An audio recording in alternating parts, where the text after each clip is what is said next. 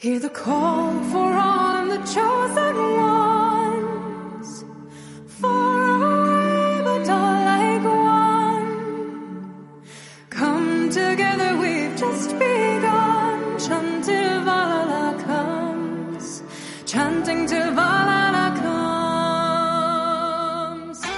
Bienvenidos a Jugando con Dados, el programa de juegos de mesa del Club Dados.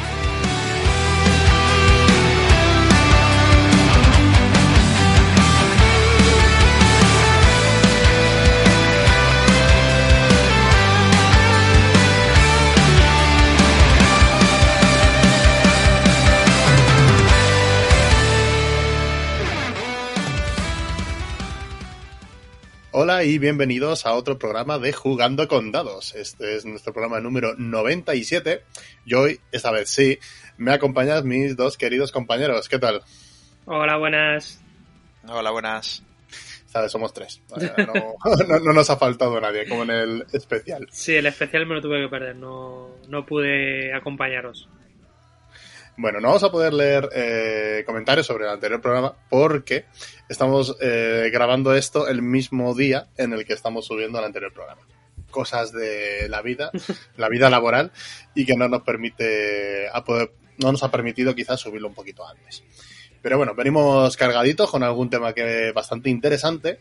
Y, y mira, una noticia, una pequeña noticia que vamos a dar, realmente a vosotros os da igual, pero a mí me hace muchísima ilusión. Y es que dos de los tres participantes aquí de Jugando con Dados hace apenas una horita acaban de confirmar su asistencia a ese 2022. Se nos- hemos visto un piso y sin preguntar, pa'lante, pa'lante, pa'lante.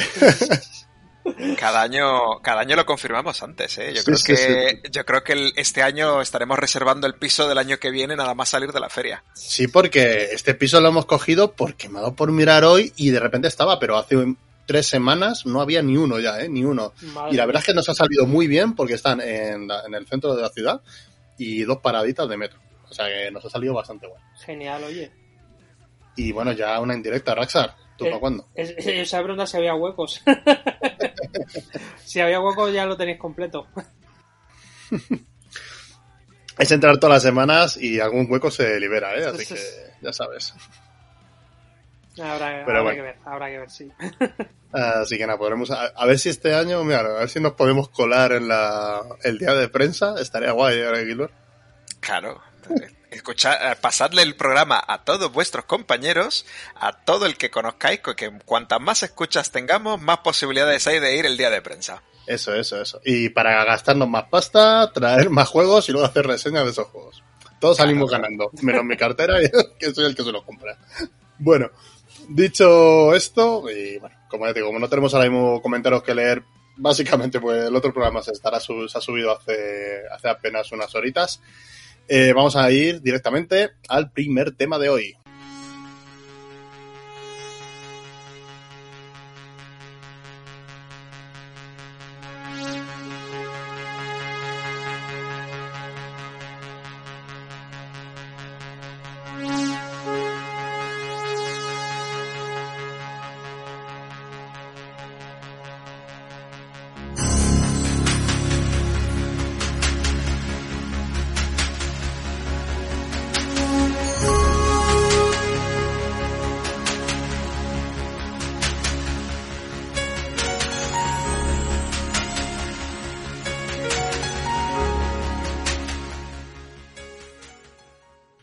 Y vamos con una pequeña sección, esperamos que recurrente a partir de ahora, y para ello vamos a contar con nuestro corresponsal eh, experto en los torneos de la PGA.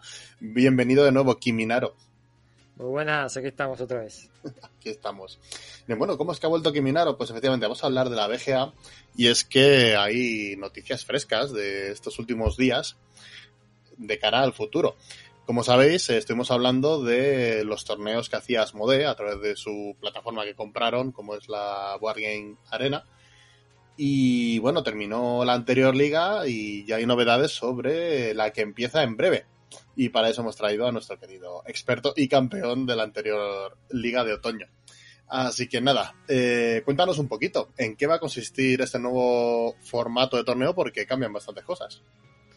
Pues sí, pues sí, cambian bastantes cosillas. Lo primero es que ahora han hecho una liga anual que va a empezar justamente el 3 de marzo y terminará en diciembre. Y, bueno, entonces ya se agrupan todos los torneos en tres estaciones que llaman ellos, que serán primavera, eh, verano y otoño. Y han cambiado también, importante, eh, los premios. Y, y el resto sigue más o menos igual, pero bueno, podemos ir detallando un poco cada cosa si quieres. Sí, vamos paso a paso para empezar. Bueno, eh, como dijimos, la anterior liga, la que fue la liga de otoño, consistió en una liga con distintos torneos y al final de la liga se, dieron bastantes premios, pero como bien dices ahora va a ser una liga que dura más o, más o menos casi todo el año y se divide en tres trozos, otoño, verano y primavera. Entonces, eh, al final de cada uno de esos tres trozos es cuando se entregan premios o es en cada uno de los torneos como era antes. No, eh, se va a hacer un premio gordo, digamos, al final de la liga, que será en diciembre y esto se va a hacer al top 10.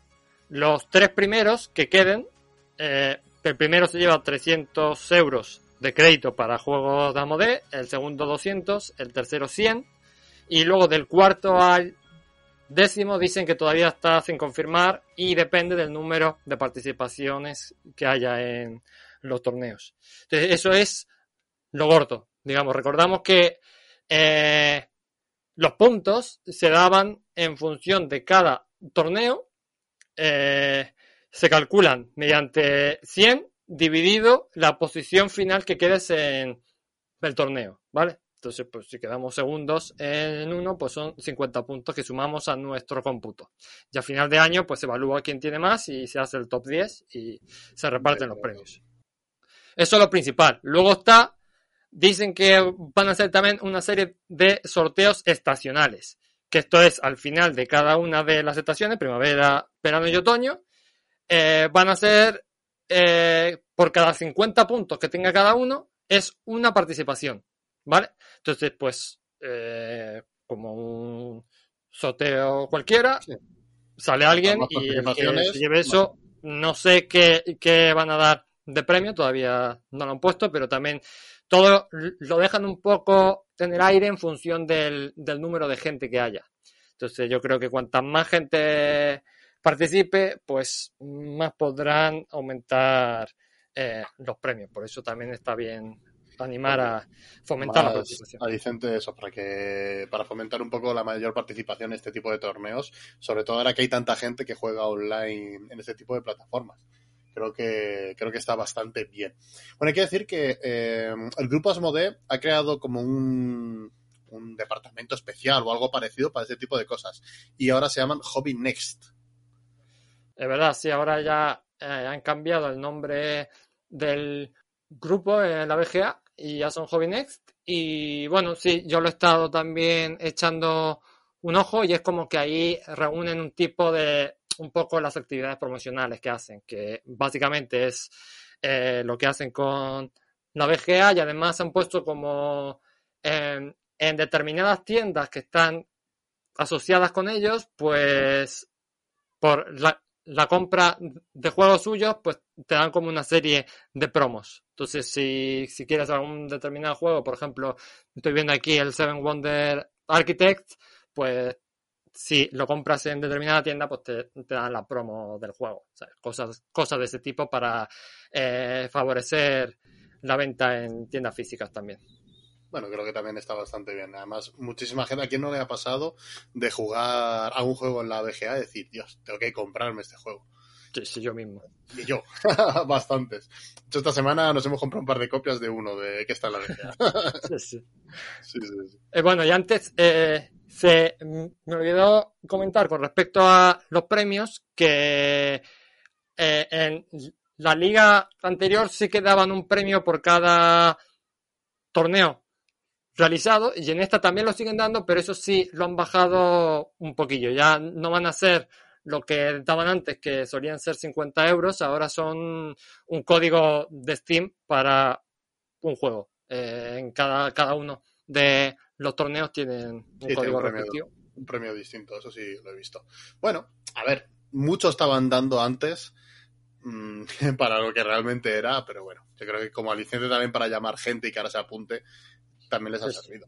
Lo han compensado un poco aumentando los premios finales de final de año. Y bueno, es, es también, o sea, lo que quieren es que se meta más gente, porque sí que nos hemos estancado un poco en números, estamos en torno a 50, 60, sí. Sí, se había estancado un poco en números, sobre todo entre 60 y 70 participantes por torneo. Y una de las cosas que han hecho nuevas, que a mí me parece bastante bien, es que ya cuando han anunciado esta etapa de primavera, directamente ya tenemos las fechas de todos los torneos de esta etapa. Incluso ya están creados los torneos y te puedes, te puedes meter ya en ellos.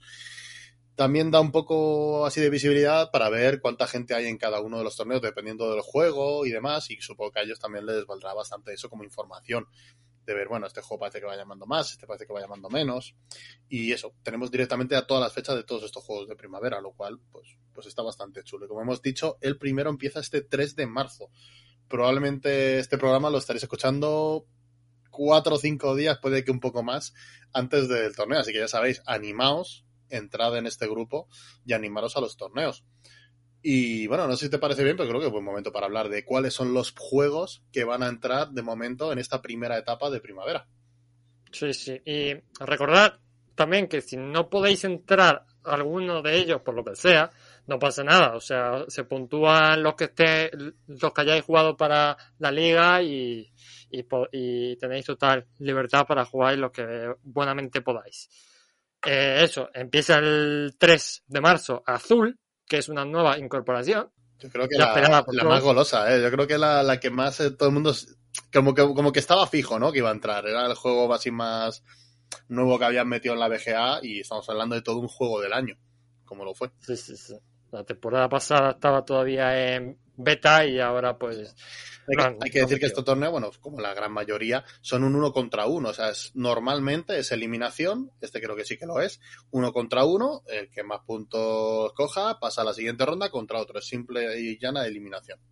Sí, exactamente. Se han dado cuenta también con las pruebas de la liga anterior que, bueno, que algunos formatos eran un poco más complicados y tal. Entonces ahora para esto lo han puesto todo de, de eliminación directa, salvo, bueno, de uno contra uno, salvo el Railroading, que es el, el segundo en fecha, y el Seven Wonder Architect, que también es otra de las nuevas incorporaciones, que esos dos son de eliminación múltiple, para, bueno, que haya más jugadores en eso. El Rerolling, por cierto, que será el segundo juego de la liga, si mal no recuerdo. Sí, correcto. Es el segundo juego de, esta, de este torneo de primavera que empezará el 17 de marzo. Yo creo que antes de que empiece ese, seguramente haremos otro programita y ya podremos hablar un poquito de cómo va el, el torneo de azul, que no creo que haya terminado para entonces. Y el siguiente, el siguiente torneo, después del Rerolling, aquí probablemente sea el que, el que va a ser más largo, que es el agrícola. Es el juego quizás más duro de, de todos los que tiene Asmode en la BGA. Sí, con diferencia, seguramente. diferencia. Ese va, a ser, ese, ese va a ser larguito. Después del agrícola tenemos otra novedad. Otra novedad. La es- agrícola, si no, si no me equivoco, sí que lo han puesto sin draft. Lo debería de ver, pero sí que lo han puesto. Mm. Creo que eh, juraría que lo han puesto sin draft. Sí, sí, es- Eh, está sin draft, se- seguro. Vale, Segurísimo. sí, Mm. vale, pues estaba. Por lo Pero bueno, menos. al me- menos, bueno, un juego duro ahí un está bien. sí.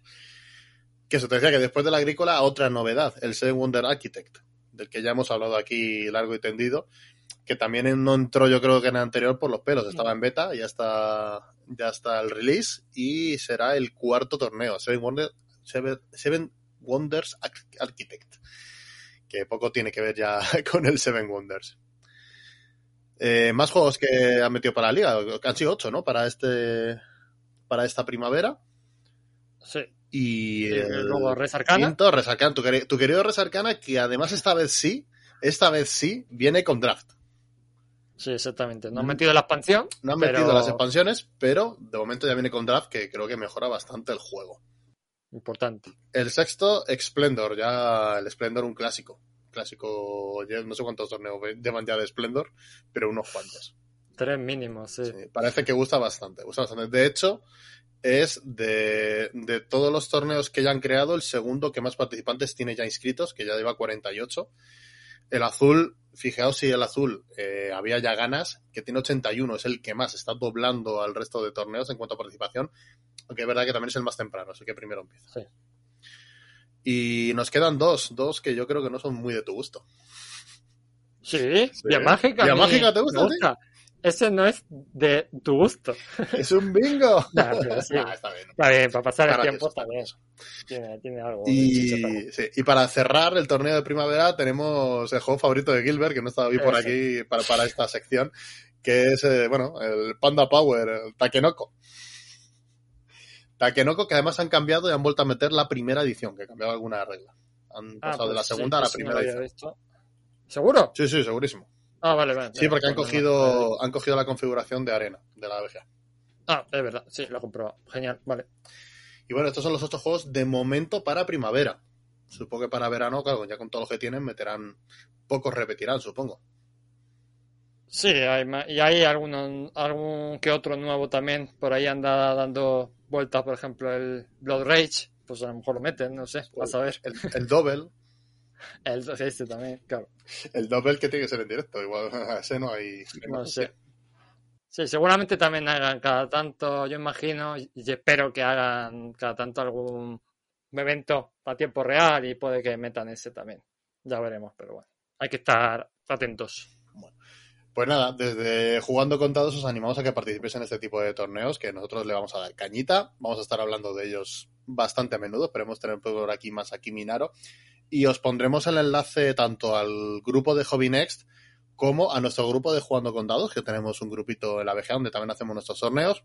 De momento no tenemos premios, pero nos lo pasamos bastante guay y jugamos juegos que no solo son de poder, ahí jugamos un poquito de todo. Ahora mismo estamos en mitad de un torneo de Race for the Galaxy, muy interesante. Ya hicimos uno de Can't Stop. y bueno, os pondremos también el enlace del primer torneo, ya que este programa saldrá antes de que empiece el torneo azul. Os pondremos el enlace para que podáis eh, entrar y echarle un vistazo a ver si os interesa participar. Y lo dicho, Kiminaro, pues, bueno, Germán, yo lo sé, te voy a llamar Germán. Eh, esperamos tener temas por aquí y comentar cómo van los distintos torneos según vayan empezando. Perfecto, pues sí, ya iremos ahí con los cotilleos. Los cotilleos. Iremos cantando tus victorias por aquí. A ver, a ver, ya cada vez cuesta más, cada vez es más chungo. Cada vez es más chungo. Bueno, pues yo creo que hasta aquí, no sé si tienes algo más que comentar de, de esta Nada, nada, eso. Y que animar a, a todos que se metan, porque también la comunidad está guay, se conoce gente muy maja y, y nada, a ver si nos juntamos más gente y, y fomentamos un poco la participación. Así que nada. Pues nada, volvemos a conectarnos con Raxar Gilbert y seguimos con nuestro programa general.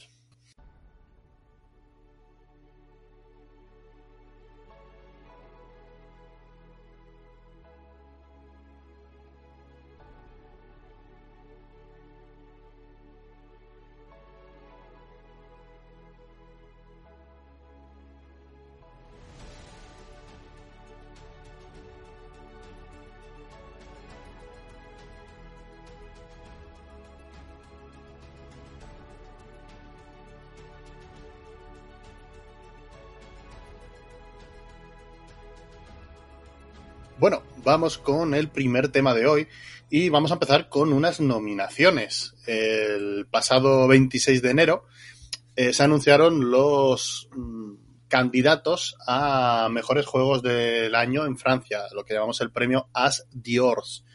Son los nominados del 2022, aunque son juegos del 2021. Y bueno, le hemos estado echando un vistazo y no, no sé vosotros, lo podemos comentar después de decirlo, pero creo que es algo que ya se va repitiendo mucho en las nominaciones a mejores juegos, da igual el país que sea. El, ni- el nivel de dificultad de los juegos cada vez va, siendo más y más bajo. tirando más a los familiares, que es lo que más, parece que llama, eh, más público tiene y más vendibles son. Sí, desde luego los, los juegos cuanto más, más familiares eh, son más vendibles. O sea, el- creo que el juego más vendido en es- español es el virus. Sí. Y muy duro no es. El, juego- el juego piscinero. Pues nada. Vamos a comentarlos así un poquito por encima y a ver si los hemos jugado o no y qué nos, qué nos parece. Eh, hay cuatro categorías para que sepáis esto. Este premio además tuvo bastante como repercusión hace muchísimos años cuando salió el Seven Wonders, que se lo llevó. Yo creo que ese, mira, ese tiene un poquito más de dificultad que esto, Sí. para que os hagáis una idea. Y obviamente estos premios tiran para casa. Ya lo vamos diciendo que la mayoría, la gran mayoría de los juegos son franceses. Pero bueno, eh, eh, podemos decir que esto, eso está medio normal. Sí, eso es entendible. Al fin y al cabo, pues bar- barre, barre uno para casa casi siempre. Bueno, pues vamos allá con eh, los tres nominados a Mejor Juego del Año, las de Ors por defecto, que son eh, Seven Wonders Architect de Antoine Bauza, Cartaventura Lhasa de Thomas Lupont y también lo hemos comentado por aquí, el Happy City de Airiku Antoshiki Sato. Eh, ¿Qué os parecen estos tres? Que como mejor juego así en general, mm, flojitos es decir poco. O sea, es... Muy, muy, muy flojitos, Sí, diría yo. ¿eh? sí, por eso, flojito es decir poco. Eh, son juegos mm, más que familiares, son super, super mega sencillos. O sea, no tienen nada de ninguna dificultad, ningún, ninguna chicha, por así decirlo. Son No, ninguna. muy. Juegos muy rápidos, eso sí. Sí, yo es que al Simon de Saquete además le tengo especial rabia. O sea, es que no, no, no, no- no le veo casi ni la gracia. Lo, lo veo tan random, tan.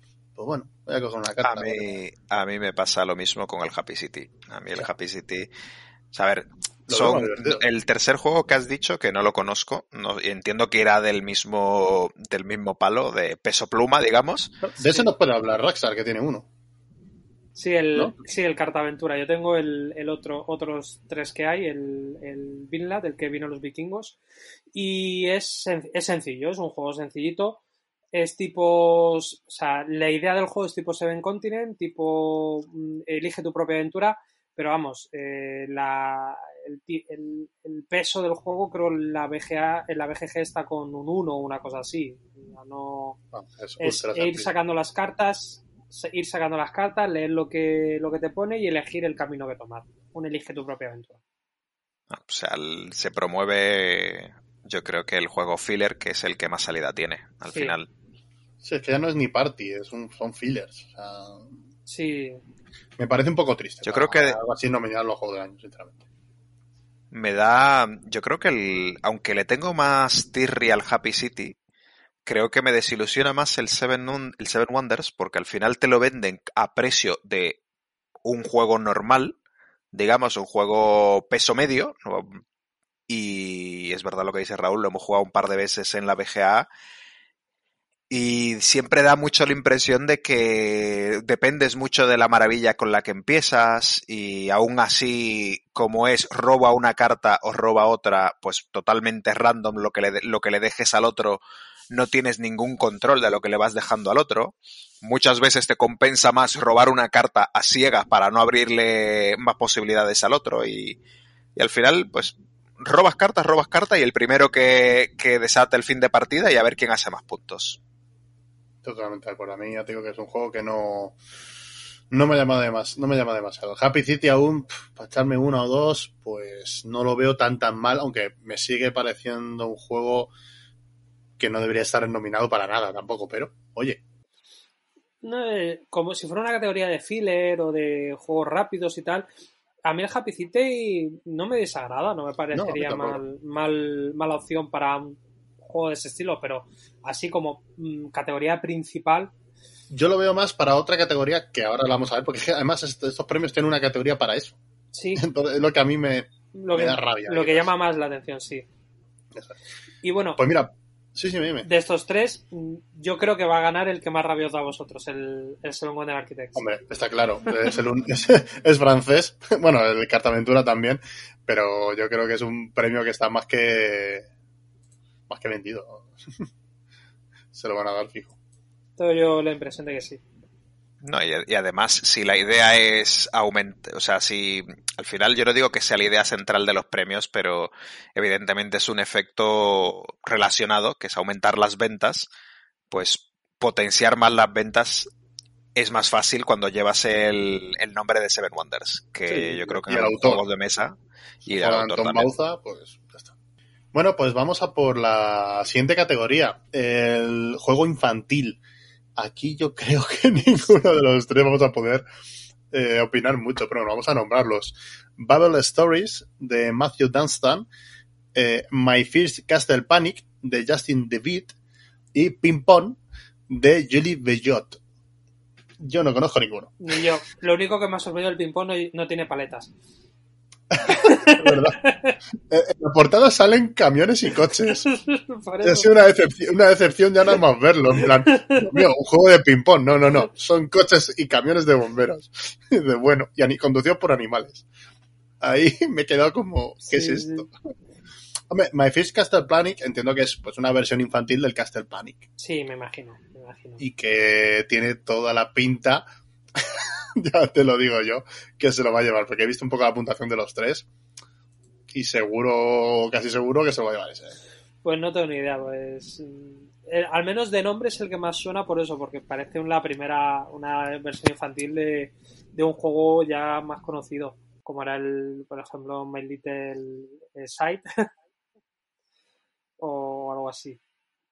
Pero el My, Little Sight todavía tiene mucha, mucha historia detrás, que era un print and play que se había currado una persona en la, BG, en la BGG y, y tenía tan, tan buenos reviews que al final, creo recordar, no estoy seguro, corregidme si me equivoco, que la editorial de Stigmeyer lo, lo terminó cogiendo por, la, por los reviews buenos que tenía en la BGG. O sea, siempre se hablaba como de los mejores print and play que había. No sé si lo terminó cogiendo Stigmeyer o qué otra editorial, pero sí que sí que en principio era un print and play. Entiendo que sí, pues sí, se llama eh, se llama Sight. sí, lo, lo ha sacado, lo mes. Y bueno, y aquí en España lo ha sacado maldito. Bueno, pues como no tenemos mucha idea de juegos No. infantiles, al menos hemos nombrado, vamos a por la siguiente. Este premio, a mí este premio me parece bastante curioso esta categoría, pero es lo que hemos dicho, que, que a lo mejor los que están en la principal para mí deberían estar en esta, que es eh, mejor juego de iniciación. Y tenemos como nominados el Living Forest de Aske Christiansen, Nouvelles Congrès de Germain Winsestark y Oltré también de Antoine Bausa. Yo de esto solo conozco Living Forest, que además, además lo está, está en BGA, es más fácil. De los otros no tengo ni idea, pero bueno, el Oltré dice, bueno, está firmado por Antoine Bauza, pues ya lo mismo puede merecer un poquito la pena. Pero mira, que haya una categoría esto de iniciación. Es que probablemente los tres que hemos nombrado al principio para, serían en esta categoría para mí. Sí, para mí también. Para mí es que eh, me parecen más de iniciación. Bueno, es que ni siquiera de iniciación. Los otros me parecen más sencillos todavía, como un, un nivel más bajito de, de iniciación. El- los, los juegos que suelen decir iniciación, mm, pues suelen tener un poquito más de, de enjundia, de, de chichilla. Pero sí, puesto a ver esta, esta categoría, yo invertiría los papeles. Bueno, yo realmente el- al juego principi- principal pondría los nominados de la próxima categoría que queda. Yo también, pero bueno, nosotros quizás somos un somos el grupo de nicho. Sí, sí. Pero puesto a querer algo de inicia algo más eh, mm, sencillo, promocionar algo más sencillo, más familiar, pues sí, yo pondría estos como categoría principal y los otros como, como juego sencillo, juego de iniciación. Yo de todos modos creo que los, eh, los premios estos mm, siempre he pensado que están orientados más a potenciar ventas de juegos de ciertos juegos y menos a, digamos, a premiar el mejor juego de, de según qué categorías. O sea, sí que siempre he echado un poco de menos eh, un juego que realmente tome todo lo que hay en consideración y yo creo que muchos juegos, digamos, buenos, comillas, comillas, se descartan porque son juegos que son demasiado duros o demasiado de nicho y poco, poco vendibles al público general. Bueno, al final, yo creo que sí, que es lo que tú dices, que está orientado a vender al público general que va a la tienda y le pregunta al tendero, oye, dame un juego para mis niños. Este que tiene premios, toma, ah, pues vale, tiene premios. Y se lo llevan que alguien que realmente sepa un poquito de qué va esto. Sí, yo creo que también que al final es eso, son, son premios para, para lucir en la portada y para que el que no esté famili- no esté dentro del mundillo, mm, si quiere hacer un regalo, quiere comprar algo, le llame más la atención y diga, pues mira, este que le han premiado será bueno. Bueno, pues vamos a por la última categoría, que es la quizás la que más nos interesa, que es el premio a juego experto. Y bueno, aquí ahora hablaremos un poquito del año en el que se sacaron, pero los nominados son el Dune Imperium de Paul Danan, Iki de Kota Yamada y Lost Ruin of Arnak, de la- las ruinas perdidas de Arnak, de Elwen, Elwen y Min. Yo ya para empezar, el Arnak sé que es del 2020. Sí, no es de 2021. Y el Dune Imperium también. también, también, es de la mi- El del Iki no lo sé. Juraría que el Iki es incluso más viejo. Lo que hace el Iki sí sé que es por una reedición que han hecho en, en Francia. Con lo cual lo entiendo. Bueno, pero ¿qué, juegos han nominado a todos lo- los premios siempre? El- los, que, los que se han editado ese año en ese país, normalmente. Mm, Claro, bueno, yo creo. yo creo que eso solo es- pasa en España y en Francia, ¿eh? No, yo, pues yo creo que es justamente el, el, el indicador más claro de cuál es el objetivo de estos premios. O sea, cuando aquí se nominó, creo recordar, es que si mal no recuerdo, que se, se nominó el Borgoña Juego del Año cuando llevaba Oh, no sé sí. cuántos años Sí. Eh, en el mercado. O cuál fue otro que también fue muy reciente que... Uno de inicio. El que ganó este año era también, ¿no? El... Ay, no me acuerdo cuál fue. Sí, pero igual, uno que tenía como 5 o 6 años Sí, mínimo. Sí, sí, sí. Y está, está claro, vamos, yo creo que, que todo el mundo tiene claro que esos premios se los llevan para tratar de potenciar las ventas. Sí. Porque el- es que el Borgoña encima es que es independiente de idioma. O sea, Eso es lo que más rabia da. claro, o sea, que el, dices, juego del año el Borgoña, y dices, creo que me he trasladado hace 10 años. Claro, pero esto está también un poco orientado a que son juegos que si lo sacan es porque están editados en ese país y los vas a ver en la tienda. Si tú ponte como una persona ajena a este mundillo, vas a una tienda, a un Gen X, una tienda la que sea, de juegos de mesa o de este tipo de friquismo, y vas a comprar un juego, pues normalmente, normalmente lo que van a tener es un juego editado en ese país. No, no, no es lo normal tener juegos de importación. Claro, efectiva- efectivamente, eso pasa mucho. Me está, buscando y el JDA de- desde el 2021 se llevó el Kingdom Builder, Hostia, Kingdom Builder tam- también tenía años, sí, sí, sí. que, que tenía un montón. Es que me sonaba muchísimo, no estaba seguro que fuera ese y lo, lo estaba comprando. Y eso es que son juegos que el Kingdom Builder prácticamente es independiente del idioma, pues solamente tiene un poquito de texto los, los objetivos que son públicos y lleva, lleva publica- eh, editado hace 10 años fácil. Que además se llevó el, el Spiel de Hard del, del año en que salió. Eso es lo más, lo más raro, pero bueno. Pero mira, ya para que veamos un poco también de eh, nosotros, ¿no? En qué mundillo nos movemos, estos tres juegos no son más que, más que reconocibles. El Arnak lo tenemos tú y yo, por ejemplo, si mal no recuerdo. Sí. El Dune, ¿alguien se la compró esta semana? Sí. Justo me ha llegado hace un par de días. Está presentado en la estantería esperando a que me lo intente leer y fracase. Efectivamente. Y el Iki, yo por ejemplo no lo he jugado, pero sí sé que en el club lo veo constantemente mon- Sí. montado. Además creo que es uno de los juegos, si no el juego favorito de alguno del club, eh, que me han comentado por ahí, y que es muy fácil que nosotros podamos jugar. Pues estos son los tres. ¿Cuál creéis que ganará? Vamos a decir, porque este es el premio que más nos interesa a nosotros. ¿Cuál creéis de los tres que se lo va a llevar?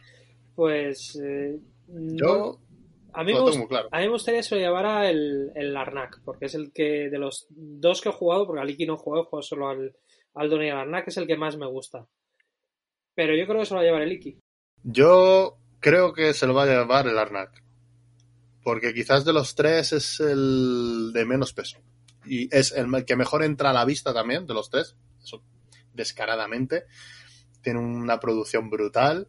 Y el juego funciona muy bien. Sí, yo creo que son tres ingredientes por los que creo que va a ser el elegido. Que de un Imperium a mí me gustó un montón, ¿eh? Está Sí, a- prácticamente tanto como el Arnak. A pero- mí el, el Dune también me gustó bastante, pero el Arnak me gustó un poquito más. Me pareció más, más entretenido, más divertido. Yo no, no no sabría decir realmente cuál va a ganar. O sea, entiendo. O sea, yo el, el, el Arnak lo he jugado, el Dune Imperium no. O sea, si me he comprado un juego sin haberlo jugado. Es normal eso. Pero yo creo, yo creo que es como está hecho el mercado realmente, que el que compremos cosas que no hemos jugado y luego jugarlas, pero bueno. Eh, pero, a ver, guiándome de cómo están las cosas en la BGG y tal, yo, a ver, yo sé que hay mucha gente que le da poco, poca fidelidad al ranking de la BGG, yo al final le- yo le doy bastante. Y están lo, o sea, es verdad que el Dune Imperium está subiendo bastante, o sea, está ahora mismo el 16 de la BGG y el Arnak está el 31, pero poniendo las cosas en, en el contexto de es una base de datos de miles de juegos, yo creo que entre el 31 y el 16 tampoco hay mucha diferencia, con lo cual entiendo que se lo darán al que sea más vendible, que en eso sí que estoy de acuerdo con vosotros, que, que yo creo que es el Arnak. El Iki no está mal colocado, ¿eh? Para los años que tiene, dan 900 y algo, ¿eh? Sí, bueno, yo, fíjate, yo creo que es el más duro de los tres también. yo estoy, he estado dudando entre el Iki y el Dune por el tema de la película. Que como acaba de salir hace, hace relativamente poco la nueva película tal cual, podrían aprovechar el tirón por ahí. Pero eso te lo voy a contrarrestar. ¿Sabes qué película sale en el cine justo esta semana? ¿Cuál? Unchar- Uncharted. Ah, sí. Y este juego, el Arnak, es que, es, es que, es que hasta la temática, los dibujos, la portada, recuerda al Uncharted. Sí, pero no se llama un charter. A lo mejor me estoy rebuscando mucho, pero a mí me recuerda muchísimo. Se parece, sí, es cierto, la temática se parece a en aventura, buscar cosas, ídolos y tal, pero Sí, pero es verdad que Dune ha tenido... Dune, y Dune tiene el nombre, o sea, tiene ahí el... Y un director francés, todo, todo unido. Por cierto, nominada Mejor Película del Año de los Oscars. y para mí la mejor película del año, yo lo reconozco. A mí, a mí no me gustó nada esta versión de Dune, No. no. Hostia, a mí... Es que a mí la que no me gustó fue la antigua, fíjate. A mí me gustó más la versión antigua que la nueva. No podíamos coincidir en todo, No. Raxel. Nuestro amor es imposible. Te quedas fuera de Essen. Bueno, pues por ir cerrando esto un poquito, eh, estos premios se anunciarán el 24 de febrero. Así que mira, si nos acordamos por el siguiente programa decimos quién lo ha ganado y quién no. Que es justo antes de, en teoría, la Feria Internacional de Juegos del 2022 de Cannes, en Francia. Que entiendo que al final se hará. Estaba ahí un poco dudosa la cosilla, pero bueno, sé que se puede ver online. Esta, Sí. lo, lo van a anunciar allí. Así que estaremos también un poquito atentos de, de esta, de esta feria, a ver, a ver si nos sacan algo que no teníamos así en el radar. No sé si queréis añadir algo más a este tema. Yo creo que ya hemos comentado todo lo que podemos comentar de, de esto y pasamos al- a lo siguiente, que ahí sí que hay chicha de, de la. Aquí no, nos vamos a la chicha, pues.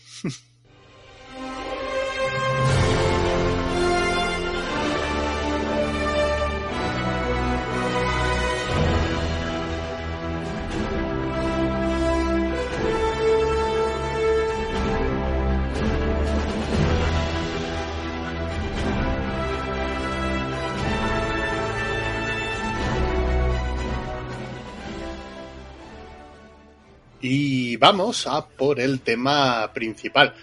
Diréis, ¿esta música de qué nos van a hablar? No, no vamos a hablar exactamente de Marvel, aunque bueno, un poco relacionados quizás sí, un poco relacionados quizás sí. Queremos hablar de lo que yo creo que es ya una burbuja a puntito de explotar, llamado crowdfunding o Kickstarter. Ya lo hemos hablado en algunos programas anteriores de que se estaba yendo un poquito de madre todo esto de, de Kickstarter y con uno que acaba de terminar hace un poquito, eh, creo que va siendo el momento de, de dar nuestra opinión sobre todo esto y qué creemos que está pasando, hacia dónde, hacia dónde va el crowdfunding.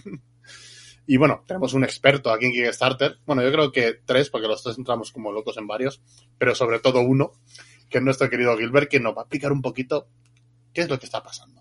¿Qué es un Kickstarter? Ver, no, sé, no sé ni siquiera si hace falta que hablemos de qué es un Kickstarter, pero bueno, venga, vamos a... Ah, muy, muy por encima. Cuatro notas. encima, Cuatro notas. Por si nos escucha alguien así nuevo para porque quiere que vayamos a Essen y quiere darnos escuchas, que, que yo qué sé, que, que diga, ¿qué es eso de Kickstarter? ¿De qué me hablan? Bueno, básicamente es eh, mecenazgo, o sea, es alguien tiene o sea, originalmente era alguien tiene una idea, no tiene cómo sacarlo al mercado por, por, el, por vías tradicionales de editorial, porque o es una idea muy ambiciosa, o no consigue que una, que una editorial le compre su idea, y surge una plataforma que se llama Kickstarter, donde tú presentas una idea y la gente te da dinero para desarrollar tu idea. Ese es el resumen. Yo creo que casi todo el mundo que esté en el mundillo o, se, o no, no voy a decir que se ha metido, pero sabe o conoce o ha oído de alguien que se ha metido en una campaña de Kickstarter. Mm, La verdad sí. que es un resumen perfecto. Si solo fuera en una. si solo fueran una. Vale, hay que decir que, bueno, cuando todo esto empezó, hasta hace unos años, era bastante rentable, entre comillas, entrar en esto Kickstarter. Yo diría que incluso al principio salía más barato que después, que esperar a, a cogértelo si salía después en tienda. Sí. Luego hubo un momento en el que quizás se equilibró, pero tenías los extras de, de Kickstarter que no tienes en tienda y dices, bueno, pues sigue mereciendo la pena. Pero es que en los últimos año y medio, dos años, A ver, yo no quiero, yo no quiero decir que no, que no merezca la pena. O sea, yo lo que pienso es que el chollo ¿Mm? ha muerto.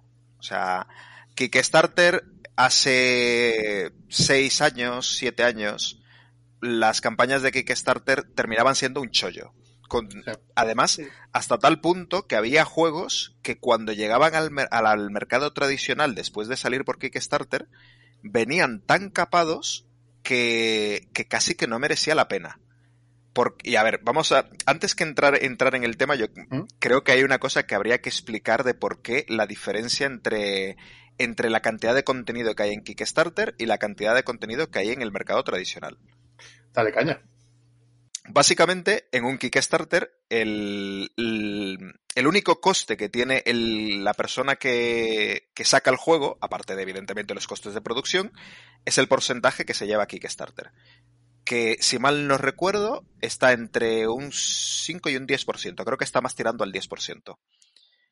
El resto, el, el resto del dinero es totalmente para el desarrollador con lo cual los márgenes de beneficio para el desarrollador son muchísimo más amplios que en el mercado de tradicional donde la editorial se lleva una parte, la tienda física o la tienda online se lleva otra y los costes de publicidad, los costes de, de distribución pues son otros.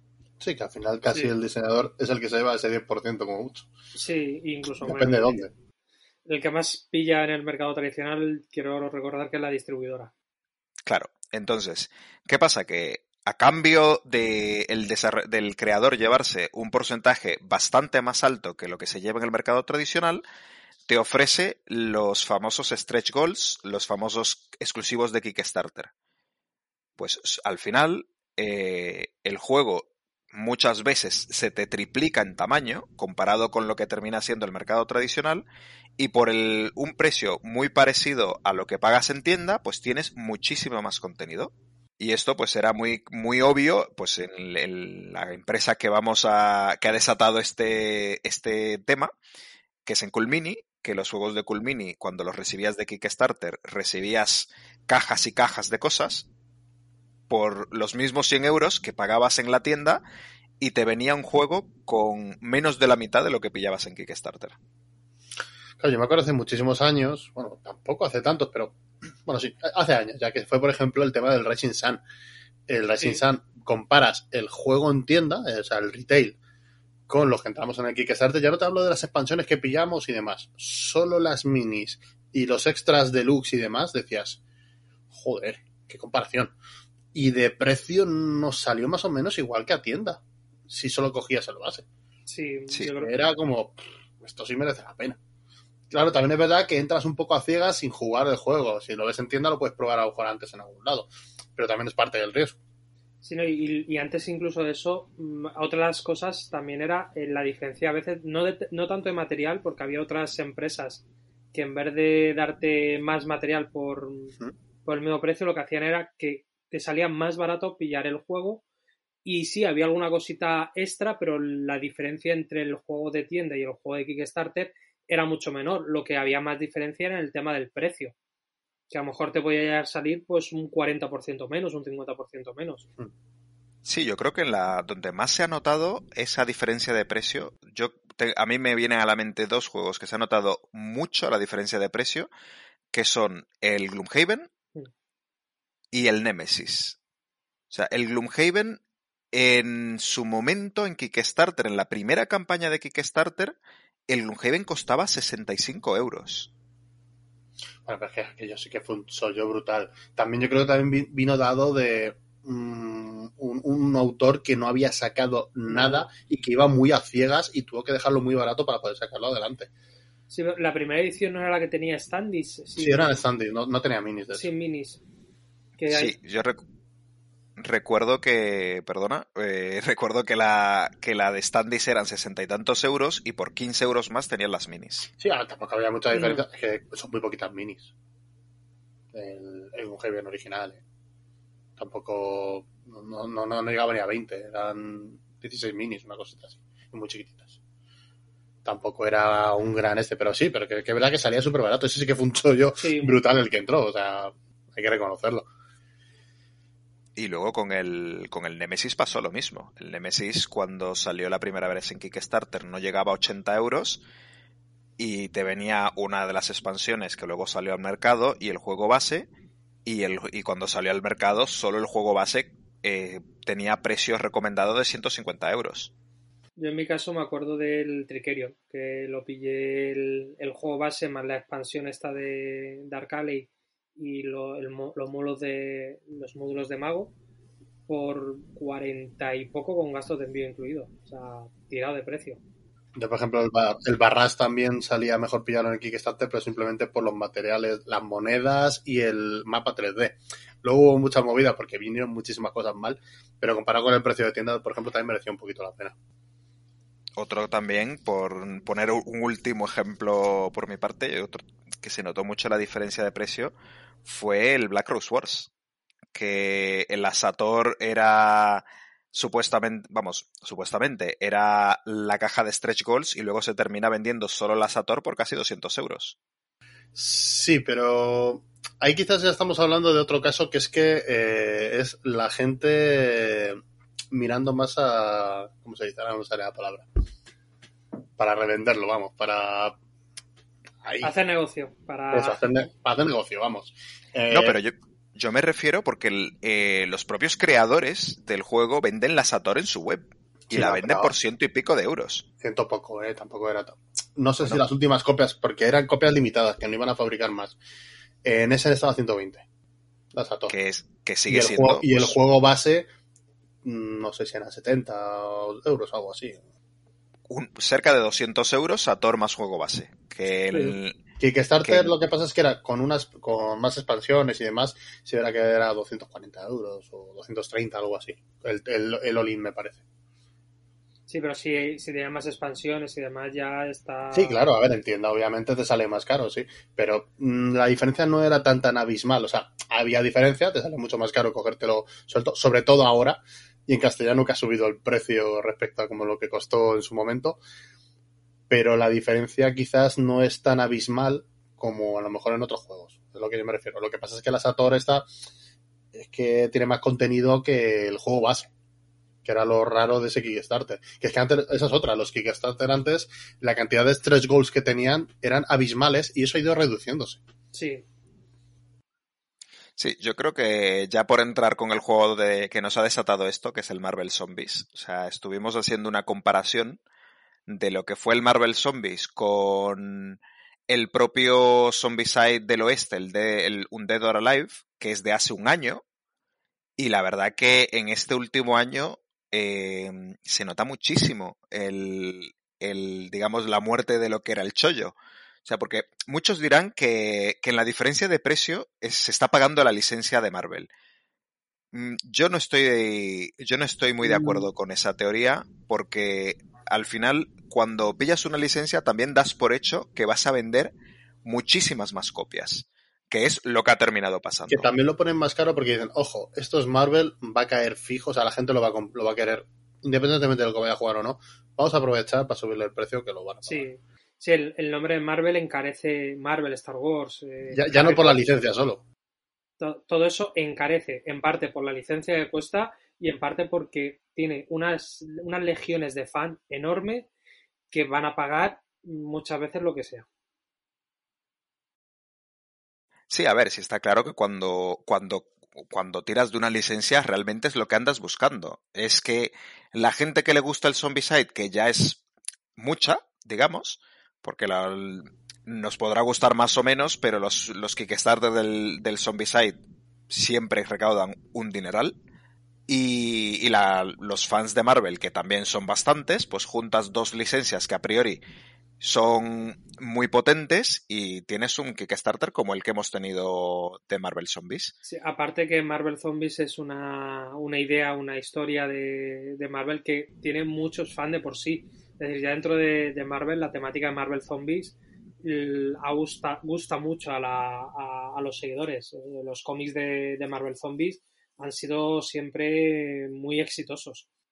Pero ya por, por poner ejemplo, ejemplo claro a qué nos referimos con que, está un poco muriendo el chollo, eh, vamos a comparar los pledge bases, porque es verdad que el Marvel Zombies ha tenido más expansiones y más cosas, pero lo que es lo básico de lo básico, ya de entrada, comparando con el, el Zombicide del oeste, el pledge base de Marvel Zombies ya es 30 euros más caro. O sea, un 30% de, de incremento en el precio.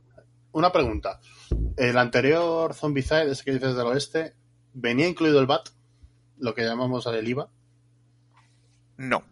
El VAT es una de las razones por la que está un poco, que bueno, ya llegaremos a, a comentarlo, Vale. porque es, un- es para los europeos principalmente es la, una de las razones principales por la que esto se está volviendo cada vez menos, menos rentable. Eh, bueno, el, lo que es el propio, el pledge base es un contenido parecido, o sea, una cantidad de miniaturas y de stretch goals parecidas, pero eh, habiendo recaudado tres veces más, porque el Marvel Zombies ha recaudado 9 millones de dólares comparado con los 3 millones del, del Undead or Alive. Creo que en Stretch Goals, creo que el Marvel Zombie solo ha tenido 5 o 6 Stretch Goals más que el, más que el Undead or Alive. Costando 30 dólares más de, de base. So- y en mi opinión, no se justifica por el tema de que sea una licencia Marvel, porque es que es un 30% más de dinero. Claro, pero el pledge grande es muchísimo más pasta que cualquiera de- del anterior Zombicide. También por eso recauda más. De lo Evidentemente, caro que es, obviamente. claro. Sí, pero bueno, evidentemente, normalmente los Street Gold van en función de la recaudación. Entonces, si por mucho que el, el pledge grande sea más grande, sea más caro, si has recaudado más, eh, la es que tendría que tener bastantes más Street Gold que el, anterior. Luego tienen cosillas que a la gente no le ha, no le ha sentado muy bien, porque en el juego han metido personajes como stretch goals que no vienen en el juego base un poco para empujarte a, a- a querer comprar, meterte en el Kickstarter y no esperar a tienda. Pero bueno, eso ya son, Estrategia de digamos, marketing. Sí, pero eso es lo normal. estrategias de marketing es normal. evidentemente. Pero sí, eh, la- eh, del- de la misma manera, las expansiones que han sacado en el, en el Marvel Zombies eh, cuestan 50 dólares comparado con los 30 que costaba en el oeste, con el mismo contenido. Mira, esto es otra cosa que ha cambiado con el, con el tiempo. Al principio no había tanto add-on, había mucho más Street Gold, mucho más contenido incluido en el en, lo- en la caja básica o en, en el contenido en el pledge básico y no había tantísimo eh, add-ons ni tantísimos pledge diferentes. Yo creo que eso es algo que ha ido mm, cambia- ha ido creciendo también con el, con el tiempo y es otra de las cosas también por las que cada vez es menos rentable. Al final, si quieres, mm, eh, si te coges, muchas veces si te coges solo el, el juego base, parece que te estás cogiendo un juego que está cojo, que está como partido. Sí, sí, sí. Totalmente de acuerdo. Eso es algo que viene pasando, yo creo que desde el principio de los tiempos. Que y, y, hay en algunos juegos que es muy sangrante, que lo cojo que viene el juego base a tienda, hasta llegar al punto de que hace unos años ya se decía que las tiendas estaban empezando a mosquearse con el tema de, de llevar los juegos de según qué empresas, precisamente porque en comparación a lo que se entregaba por Kickstarter, el mensaje era no compres en tienda, espera que vuelva otra campaña. O ese parecía ser el mensaje. Hombre, y no le falta razón a la tienda. Quiero decir, al final es con lo que quieren ganar dinero y demás. Y dicen, es que ¿quién me lo va a querer comprar a mí cuando tú estás ofreciendo muchísimas más cosas que yo no? La diferencia es tan bestial que no me sale rentable. A lo mejor a mí no me interesa hacer negocios con empresas que hacen eso. Puedo llegar a entenderlo. Sí, yo a la tienda también le podía entender. Supongo que por eso también empezaron a ver eh, determinados eh, Kickstarter que traían pledge para las, para las tiendas y que entonces muchas tiendas empezaron a hacer pedidos conjuntos de Kickstarter a lo mejor un poquito más caro de lo que te podía ser a, ti el Kickstarter o, bueno, o el mismo precio te podía ser a ti el Kickstarter, pero a ellos les salía más barato, con lo cual tenían ahí su beneficio y te lo gestionaban todo. Y incluso había tiendas que te ofrecían eh, que cuando te llegara, llegara el Kickstarter podías añadirle producto de la, de la, misma, de la misma tienda, hacer un, un pedido de la, de la, tienda junto a lo que te llegara de Kickstarter. Puede que fuera que eso empezará a, existir a la raíz de, esa, de esas quejas de las tiendas, de esas situaciones. Y yo creo, yo creo que, el, que, lo que había comentado Raúl antes también ha contribuido mucho a que esto haya dejado de, de ser el chollo que era antes, y es el tema del VAT. Sí. Por contar un poco qué ha pasado con el VAT, hace, hace unos años el VAT, el VAT que se, se cobraba no se, no, o sea, no, el, quien vendía el juego no estaba obligado a demostrar que se había pagado VAT. Entonces, hacían una serie de chanchullos para que no se cobrara VAT y así tratar de, o sea, el precio no se inflara tanto. Te cobraban y ganabas un, más. Y ganabas más, obviamente.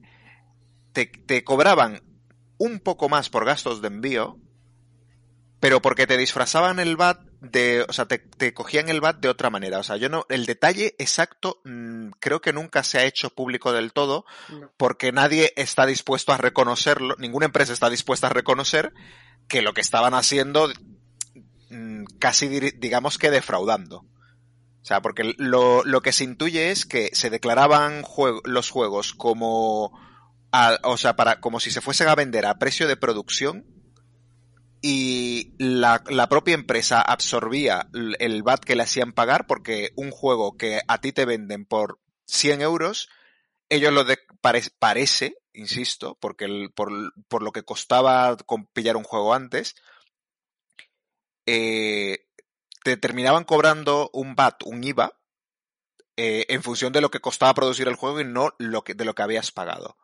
Eh, ¿Qué pasa con el Brexit? Es el, se ve que la Unión Europea se puso más estricta con el tema de las importaciones y ahora exigen que el que se demuestre que el VAT está pagado no por lo que te ha costado a ti, le ha costado a la empresa el juego, sino lo que ha pagado el cliente. Hmm. Y eso lo que ha desencadenado es que se ha inflado de una manera bestial pillar cosas por Kickstarter. Y no solo el VAT, por ejemplo, lo, de, lo que has dicho de, de, los gastos de envío se han disparado, pero disparado en el último año y algo. Aunque yo creo que ahí ya tiene más que ver la crisis de la logística china, por lo del barco de Evergreen. O sea, lo que antes te costaba a lo mejor 20 euros de gasto de envío, ahora son 45. Y poco ha subido viendo lo que ha subido en general los envíos normales en todos los lados.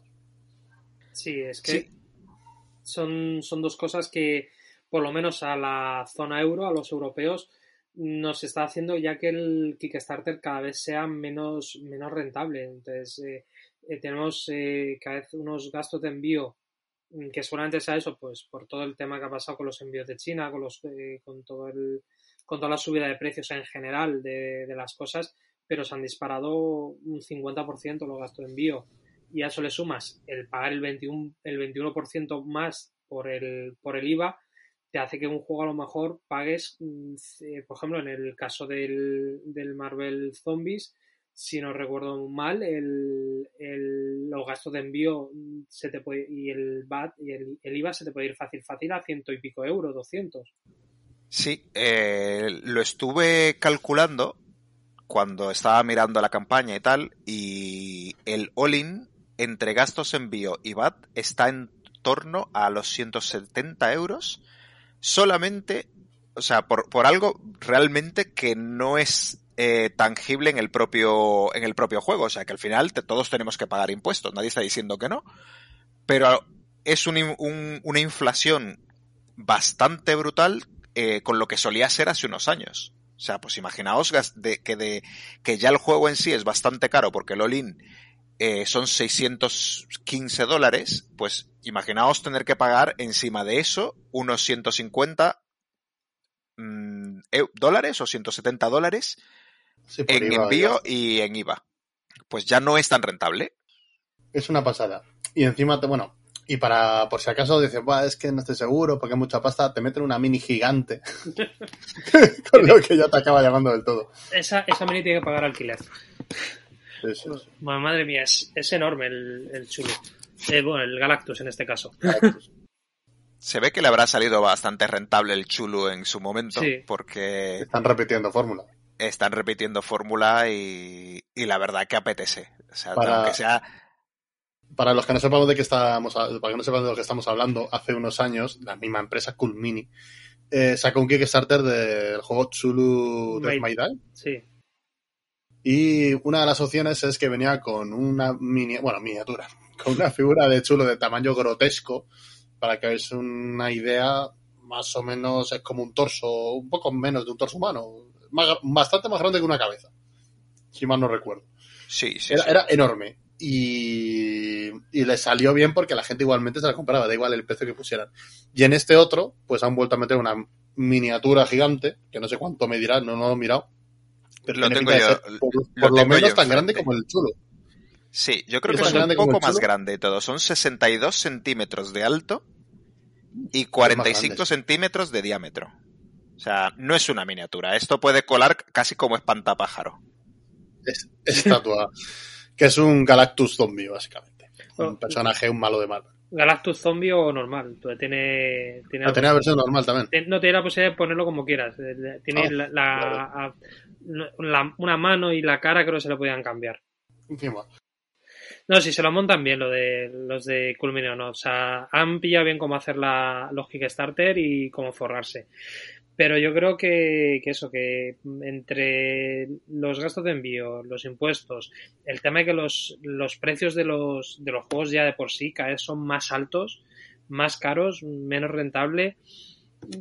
Por lo menos para la zona europea, creo que cada vez se van a ver menos Kickstarters eh, de fuera, de Estados Unidos. Y luego hay que ver el juego que hay detrás. Aparte. Si realmente el juego merece la pena. Quiero decir, la gente lo compra por las miniaturas, yo lo tengo más que claro, porque el juego veremos si realmente merece la pena pagar todo ese pastizal por un juego que si ve realmente si es, es tan bueno como para cobrarte todo eso. Porque aquí es que si no, básicamente estás pagando el kilo. Sí, el kilo de miniatura y el kilo de miniatura de Marvel, que además, eso sí, lo que tiene Camo, eh, eh, Culmine Not es que las miniaturas son chulísimas. O sea, Sí, eso sí. son unas miniaturas preciosísimas.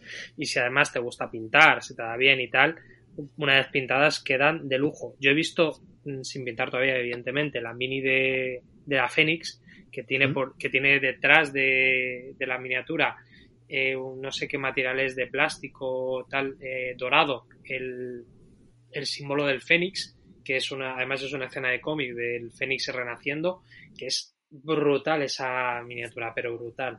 Sí, está claro que la fórmula Culmini lo tienen, lo tienen hecho ya una fórmula de casi de imprimir dinero. O sea, ya les fue bastante bien con el anterior de, Mal- de Marvel, que era mm, el Marvel United, que era un juego así más familiar y tal, y, ya les fue bastante bien. En esta campaña se, esperaba que, que recaudaran un dineral Y efectivamente, pues como habíamos comentado antes, han superado los 9 millones de dólares. Y luego a ver lo que consiguen en Let's Plates. Efectivamente, que en el, en el Late Pledge se suele recaudar, Bastante. se dice que se recauda un, aproximadamente un 50% de lo que se recauda en la propia campaña. Porque pues no, no te cuenta toda la gente que se ha metido con un, con un euro, no te cuenta toda la gente que luego entra porque no se enteró durante la campaña, pero le comentaron que o se enteró de... Y al final pues terminan recaudando un Gen- dineral. gente que a lo mejor entra con el básico y los em- empieza a pillar addons. Ya que estoy, acabo de cobrar un extra. Sí. Comentaba el otro día con un compañero que, que todo esto del, del, de la, del IVA y de los gastos de envío casi que te renta si irte a Estados Unidos a por él. O sea, montarte unas vacaciones de justo me monto vacaciones cuando se entrega esto y si tengo dónde enviarlo allí, porque le com- comentaba con, con el colega que un vuelo a Nueva York en temporada baja te cuesta 400 pavos. O sea, estamos hablando de que la mitad de un vuelo lo estás pagando en IVA y en, y en gastos de envío. Sí, pero bueno, cuadrar eso es como... tienes que enviártelo. y cuadrar que llegue, porque... Sí, Sí, sí, a ver, evidentemente requiere una logística eh, que el- que lo, lo dices eh, medio en coña, medio en serio, pero bueno, requiere una logística que, que, que importante, vamos. Pero no deja de ser la mitad de un vuelo, lo que te están Sí. cobrando en, en gastos de envío y en IVA. Es una, para mí es una locura la cantidad de dinero que se adicional que se le está sumando. Sí. No, a mí lo, lo- la cuestión es que lo que era raro era que en, las, en los primeros años de Kickstarter no, no, hubiera, no hubiera IVA, no hubiera impuestos. Eso era lo, lo extraño. Pero bueno, aparte de, de todo, de todo esto, yo creo otra de las causas que también está haciendo que se baje un poquito el, el hype del, del Kickstarter o que se, no sé, se pinche un poco la, la burbuja es el, el tema de la espera y de la de los retrasos cada vez más grandes a la hora de recibir los el material. O sea, antes eh, el Kickstarter se te podía retrasar unos, un, mes, un mes, dos meses, tres. Ahora es que raro es el Kickstarter Años. que no se te retrasa mínimo seis meses. Mínimo. Mínimo, y mínimo. años. Y eh. años. Hay, hay muchos que años. Entonces, eh, eso también, pues, como que te echa para atrás. Dices, vale, sí, yo me pillo ahora el juego con, con el hype, pero ya de por sí ya están dando plazos más largos. Ya hay juegos que cuando eh, te metes en el Kickstarter te están dando plazos de para el año siguiente. Si encima de eso ya se te va a retrasar seis meses, siete meses, ocho meses, estás pagando un juego a dos meses, a dos años vista. Eso a mí personalmente me tira para atrás. Yo sí que he sido consciente del tema de, la, de las fechas que antes, especialmente, o sea, es, verdad que estamos usando mucho Culmini como ejemplo, pero no son los únicos, digamos, culpables de esto. Antes te ponían unas fechas que, que era un canteo, que era mentira.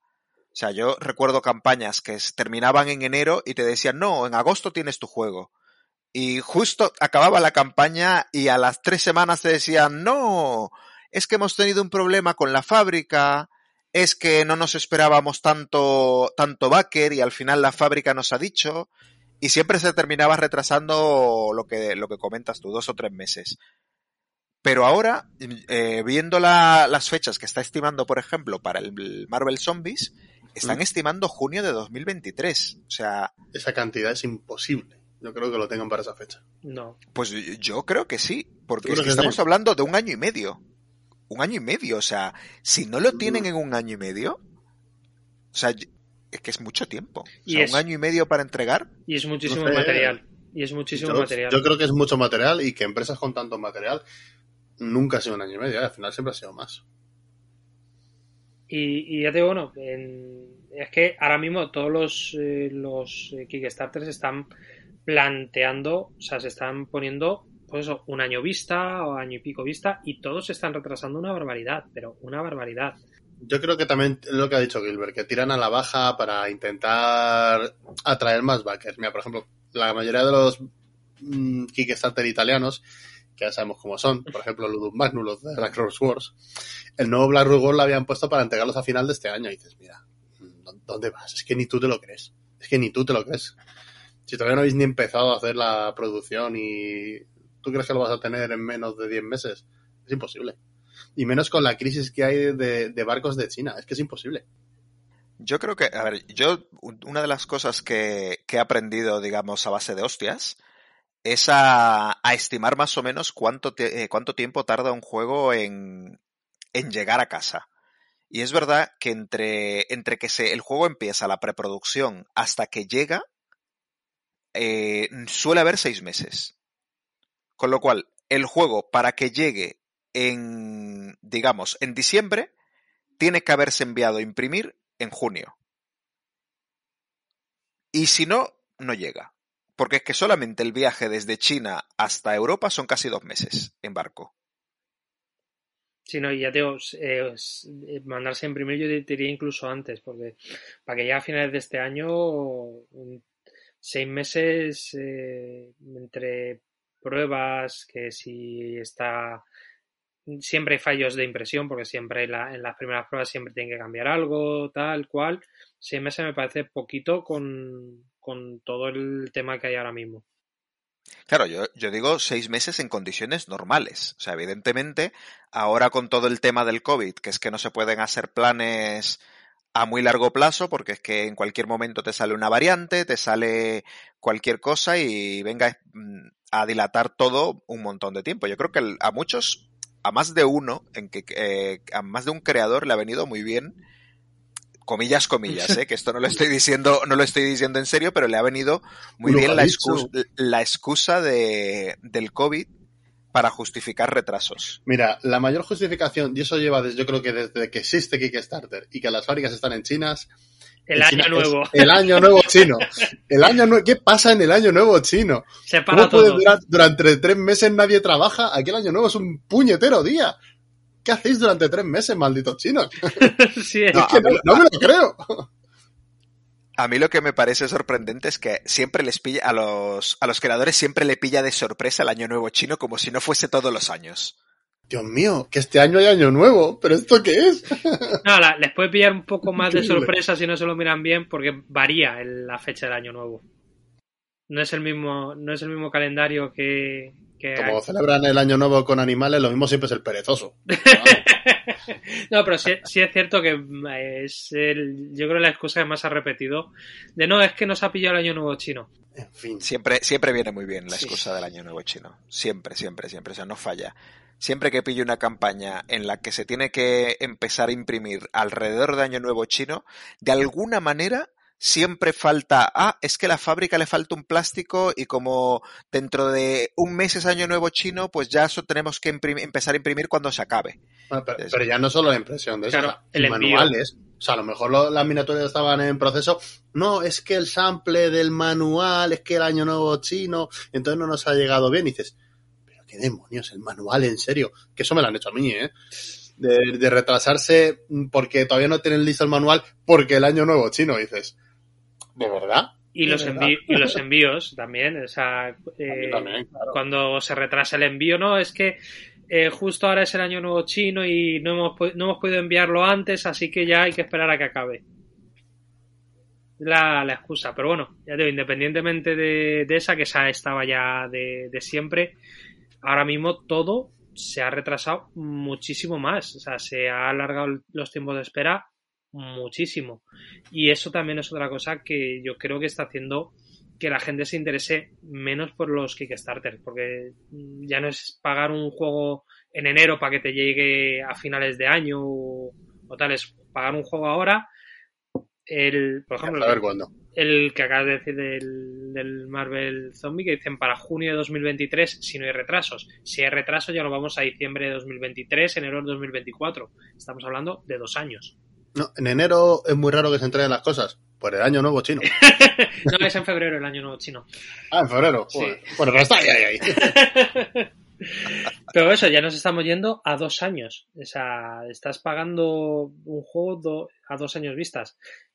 Y aún así, el Marvel Zombies ha, ha recaudado 9 millones de dólares. me estáis convenciendo, ¿eh? Para no entrar en Kickstarter. Lástima que hace media hora me haya pagado una. sí, efectivamente. Al final somos así. Somos completistas, somos... Ah, hemos dicho, de "Vamos a hacer un programa sobre esto. ¿Qué hago mientras nos estamos reuniendo? Pagar uno. La Y es que quiero llegar a-. Claro, pero es que quiero llegar a este tema. Eh, que utilicen los Kickstarter para reimpresiones o versión deluxe de un juego de hace muchos años, que es en lo que, en lo que he caído hace una horita. Como. Otra excusa más para cobrarte un juego que en su día te valió 40 pavos, pues ahora te voy a cobrar 80 o 100 y espérate que te llegue y...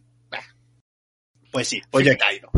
Fíjate que a mí esa, esa modalidad de usar Kickstarter me parece de las más correctas de todas.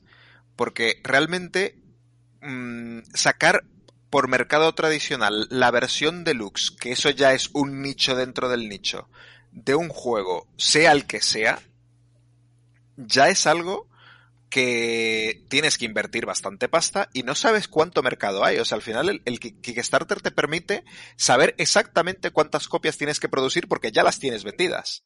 Sí, para Sí, es, es menos... mo- Moralmente vamos a decir que está mejor, ¿no? Que sacarte una, una editorial.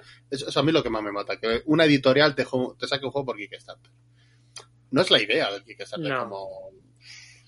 No, Está feo. a mí el, no estoy yo tan de acuerdo como con el tema de eso cada vez y eso es también en culpa, o sea, en parte por culpa o gracias a Kickstarter, hay más gente que busca el deluxe, que busca las cosas eh, deluxificadas con, con cosas más llamativas, con lo cual cada vez hay más gente que prefiere una edición deluxe a una edición básica.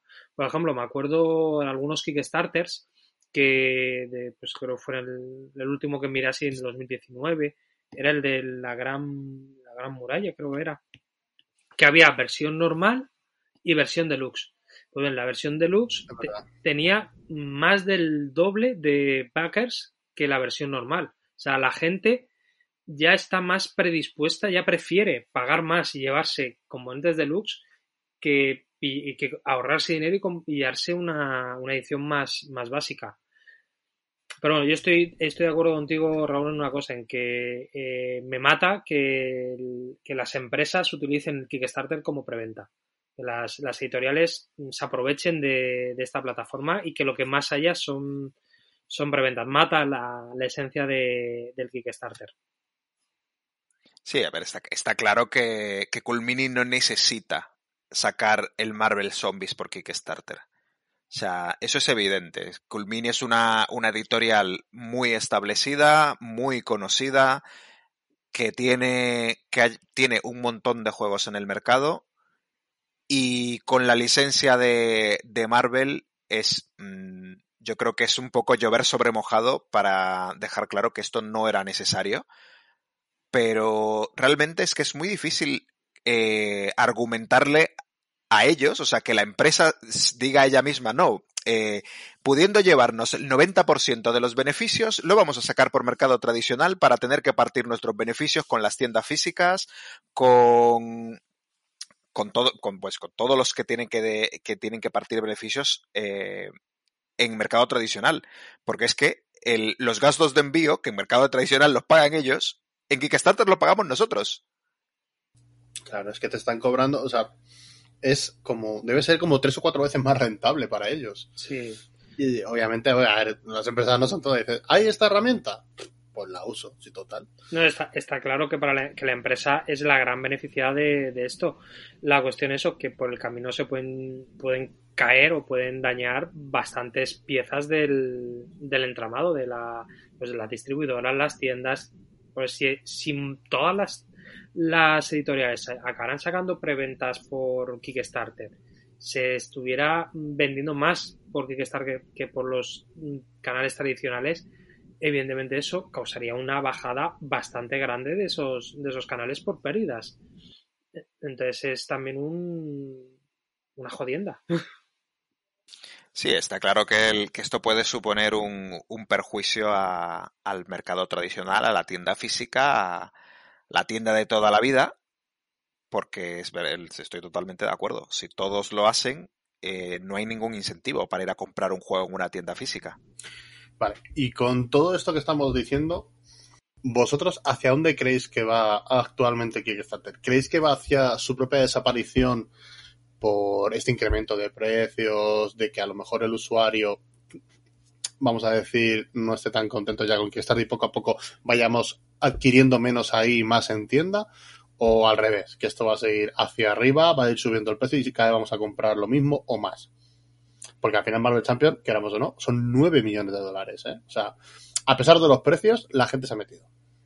Sí, yo creo que no, que esto no va a suponer, a corto plazo por lo menos, me extrañaría muchísimo que esto fuese a afectar a, al mercado por Kickstarter, porque acabamos de ver una campaña que ha subido los precios en todo y lejos de notarlo se ha convertido en la cuarta campaña más financiada de juegos de mesa de Kickstarter. O sea, por encima solo tiene a Frosthaven, a Kingdom Death Monster y un juego de rol de Avatar. Coño. Sí, el juego, el juego de rol de Avatar también tiene lo suyo, porque tuvo 81.000 backers. Madre mía. Flipante. No, yo pienso que, que, no, que esto no va a hacer que bajen las, las ventas de Kickstarter o que haya menos, menos backers en general. Principalmente porque muchísimos son de Estados Unidos y ahí el tema del VAT y los gastos de envío es muchísimo menor. Eh, no ha afectado, no ha cambiado tanto a como estaba, a como estaba antes. Y segundo, porque va esto, Kickstarter sobre todo va orientado mucho al, al, nicho. Y en el nicho somos unos coleccionistas, somos unos completistas, somos eh, gente que queremos mm, todo lo que salga de, de, lo que sea, de lo que nos gusta, vamos. Entonces, si a lo mejor cada vez eh, son campañas eh, que el número de backer es un poco más baja, pero yo creo que serán campañas cada vez más caras. Con lo cual, aunque haya menos gente que, que aporte, las aportaciones serán cada vez más grandes y con lo cual a las empresas les irá eh, siendo rentable y se, esto se irá subsistiendo.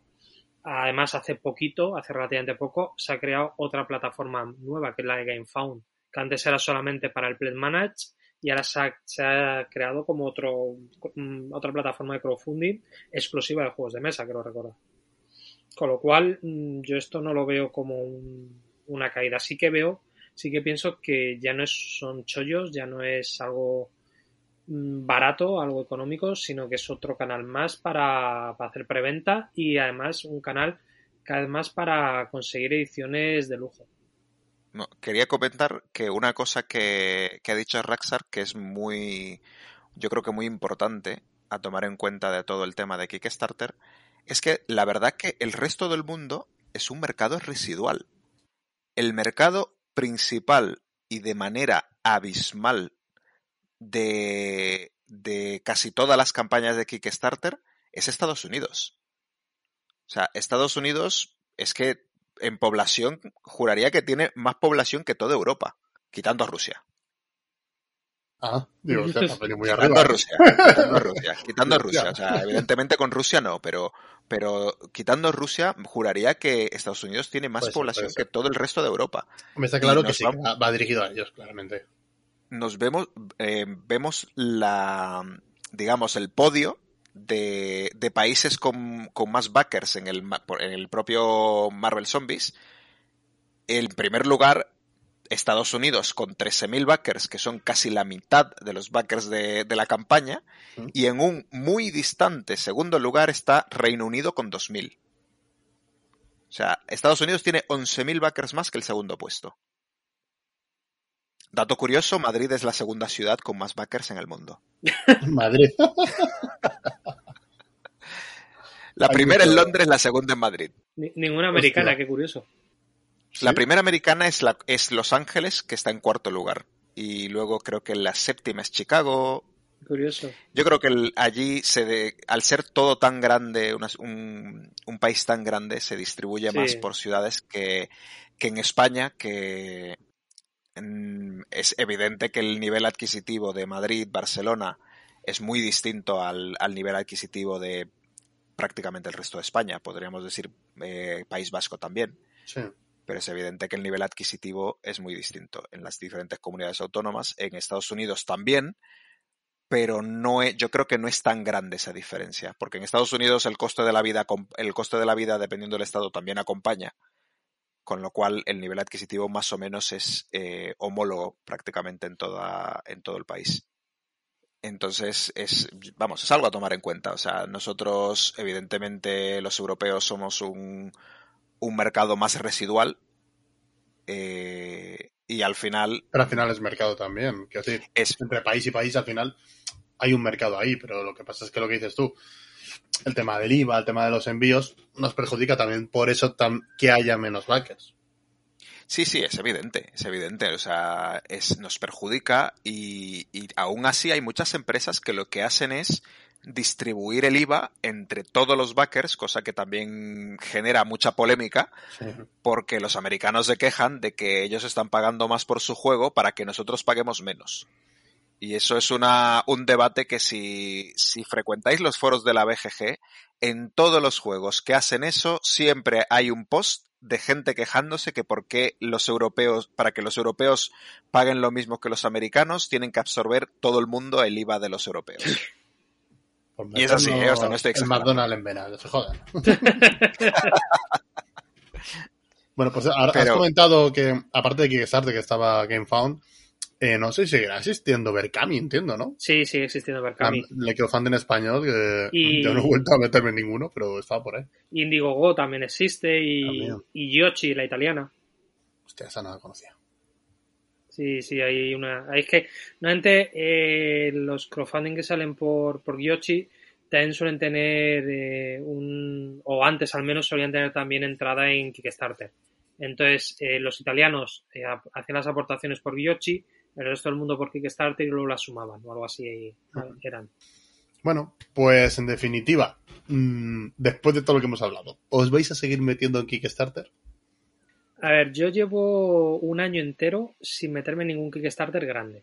O sea, me he metido en el Clash of Deck de 2 euros y me he metido en algún en algún en un Kickstarter hace un ratito también de, de archivos STL por un por un euro. Cosas así de ese estilo, sí, Sí, sí. o cosas eh, más eh, que eran de la idea de Kickstarter, proyectos eh, de dis- distinta índole de gente que quiera hacerlo y que me resulte interesante, pues a lo mejor sí. Eh, Mochilas para juegos de mesa. mochilas para juegos de mesa, efectivamente. Pedidos conjuntos de ese estilo, pues eso, gastos mm, pequeños o cosas eh, sencillas, sí, de estos 5 o 10 euros, que dices, bueno, no van a ningún lado. Cos- eh, juegos grandes o, o gastos grandes, mm, cada vez tengo más dudas. No, no creo que. Tendría que llamarme muy, muy, muy mucho para volver a meterme. El Perseverance 3 y 4, como me guste mucho el 1 y el 2, será una de las cosas que me tenga que pensar muy, muy, muy mucho. Porque Min Class Game me llama mucho y ya me he dejado, ya me he saltado de meterme el Void Fail, que no me he metido. Entonces, en principio, muy mucho me tiene que llamar para entrar. Yo dije lo mismo, pero no sé si será porque los dos o tres en los que me he metido últimamente, incluido el de hoy, me debían de llamar mucho para meterme. Pero también decía lo mismo y algunos reconozco que he sido fuerte y no me he metido y tal, porque he dicho, mira, ya no, ya no tanto, bueno, por la pasta también, pero también en plan, hasta que me llega, luego vete a saber. Y también que me he quitado de encima alguno que según me ha llegado le he jugado tres veces y me lo he quitado de encima. Y eso también me tira bastante atrás para meterme en algunos me metí en hace yo creo que ya casi un año en el Monster Hunter World por la licencia porque es algo que me encanta. Eh, el que me metí hace un rato que es la granja porque vendí el antiguo hace unos días he dicho venga me lo voy a costear y ya llegará que es un juego que me, es uno de mis juegos favoritos y digo venga pues merece la pena pero es verdad que hay muchas cosas que es que ni entro a mirar la campaña para, para evitarlo o sea sí me está tirando un poco para atrás a mí Pues yo no os voy a mentir. A mí las cookies de mi ordenador y de mi móvil me conocen muy bien. Absolutamente toda la publicidad que tengo en el ordenador, en el móvil y en todas partes es de campañas de Kickstarter. Y yo voy a terminar cayendo como un campeón en unas cuantas, algunas que llevo siguiendo bastante tiempo, que tengo casi que el dinero apartado esperando que, que empiece la campaña. Y otras que van surgiendo por, de cosas que no te esperas, te llama la, te capta la atención algo, pues al final terminas cayendo también. Yo ahora mismo, pues hoy mismo me he metido en una campaña que se llama Astronite, que es de los creadores del, de Lion Sent. Y lo que prometen es una, un juego parecido a Lion Sent, pero más dinámico, digamos. Vamos a cambiar una cosilla que ha dicho Raxar antes. Eh, las campañas de Kickstarter están orientadas para Estados Unidos y para Gilbert. Yo reconozco que, que soy débil. Yo soy débil y a mí la me pueden estas cosas. Y es la prueba, Hagamos la policía para él. es la prueba viviente de por qué no morirá Kickstarter. Efectivamente. Sí, yo eh, sí, la verdad que lo pienso y, y creo que de quitando dos o tres juegos que me he pillado en tienda últimamente, yo creo que fácil, fácil, de los últimos 10 juegos que, que han entrado en casa comprados, o sea, pagados, que no sea por una Mac Trade o algo así, Un de los últimos 10 juraría que 7 o 8 juegos son campañas de Kickstarter. Si cuentan las expansiones, esa estadística te la rompe el Marvel Champion. ¿eh? Bueno, el Marvel Champion no cuenta. Bueno, chicos, creo que bastante chapa acabamos de dar ya sobre el Kickstarter. Espero que alguien le haya ayudado o no, o incluso lo mismo le ha, ha dicho, hostia, pues esto me parece interesante, voy a meterme en alguno. quién sabe, quién sabe. Pero eso, que al final es una burbuja en la que no parece que vayamos a salir próximamente y esto va a seguir subiendo, subiendo y vamos a seguir comprándonos juegos porque así somos. Jugones. Frikis. ¿Qué le vamos a hacer? Frikis, somos muy frikis. Sí, es lo que pasa cuando, cuando el friki, cuando seas friki de niño y luego de repente empiezas a trabajar, tienes dinero que gastar y dices, ¿en qué me lo gasto? Pues en fricadas, obviamente. En gimnasio no, ¿no? No, no, en gimnasio no, en lechugas tampoco. En lechugas tampoco. Bueno, Kiminaro sí, pero Ese no se los compra, se los dan de premio. Bueno, vamos a ir cortando ya este tema si os parece bien. Si no, nos hemos dejado así algo importante que queráis decir. Y nos vamos ya a la última sección de hoy.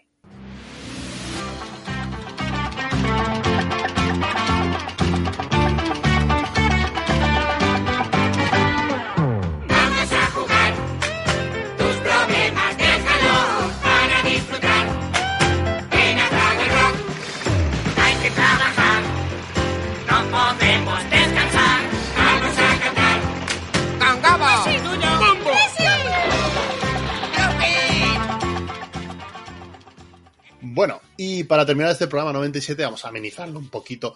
No vamos a hacer reseña de juego, pero mira, llevamos apenas un mes y semana y pico de, de año, de 2022.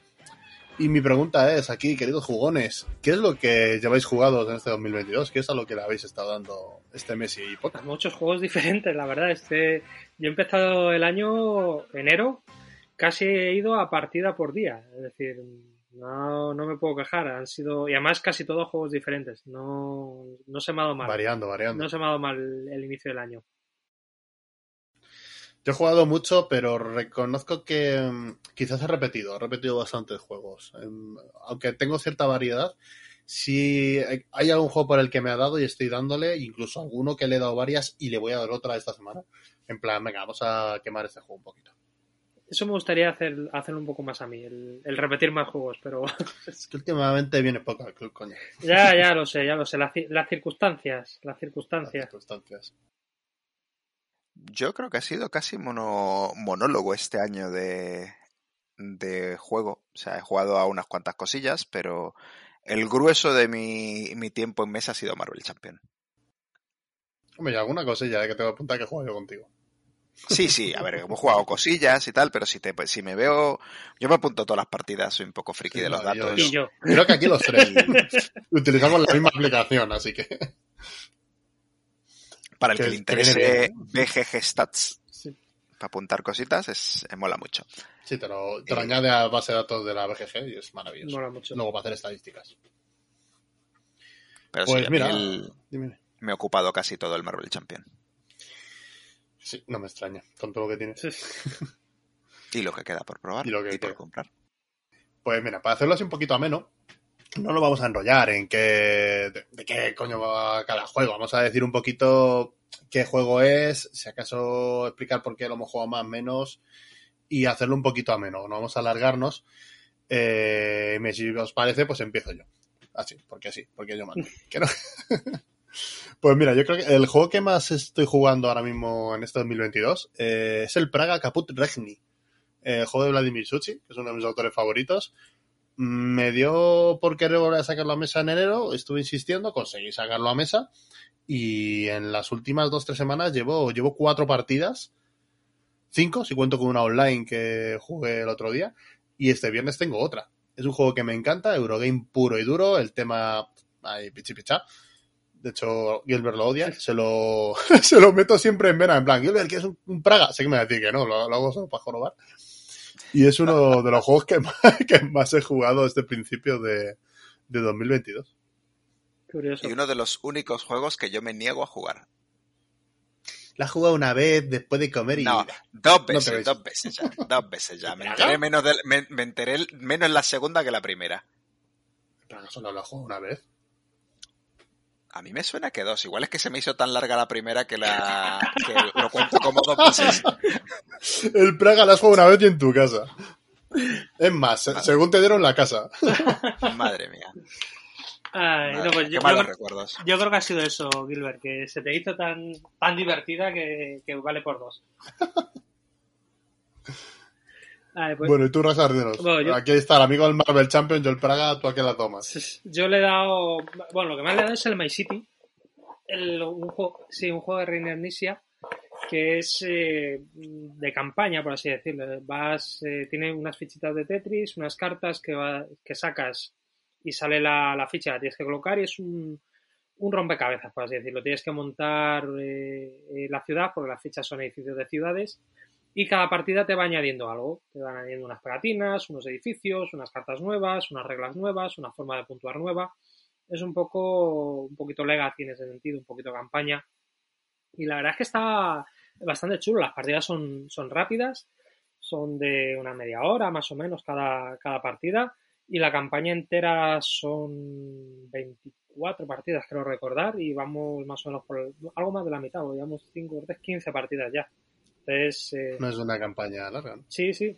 Pero vamos, ya digo, las partidas son, son de media horita más o menos y en cada, en cada sesión de juego le damos eh, tres. Que, eh, cada, las partidas van divididas en capítulos. Cada capítulo viene en un sobre con las reglas, las, las fichas extra o lo- compo- los componentes nuevos que haya. Y hay ocho sobrecitos. Entonces nosotros hemos jugado este mes de enero el, el quinto sobre. Gilbert, dinos tú uno, cuando estás jugando, venga. Yo creo que ya lo, ya lo he comentado, pero, pero bueno, yo, aparte de Marvel Champion, que es que es el grueso, hemos, estamos empezando la campaña de Johnson Legacy, Digo, si no lo dices, lo digo yo. en la que, en la que, en la que estará, estás tú. Eh, es la segunda entrega del juego. y- Obligado. Obligado. Atado, atado, atado con cuerda, lo, lo amarramos a la silla para que no salga corriendo cuando, cuando tiene que cooperar. Tendrás queja, sobre todo en la última partida. Que estaba Ah, yo más metido en el juego que vosotros, macho. No, no. Mejor, más metido que Kiminaro que se estaba durmiendo en la partida cuando es el que más, supuestamente más le gustan los cooperativos. Y, Y yo, y no haz se estaba enterando ni a lo que no se estaba enterando ni de lo que de lo, de lo que estaba jugando.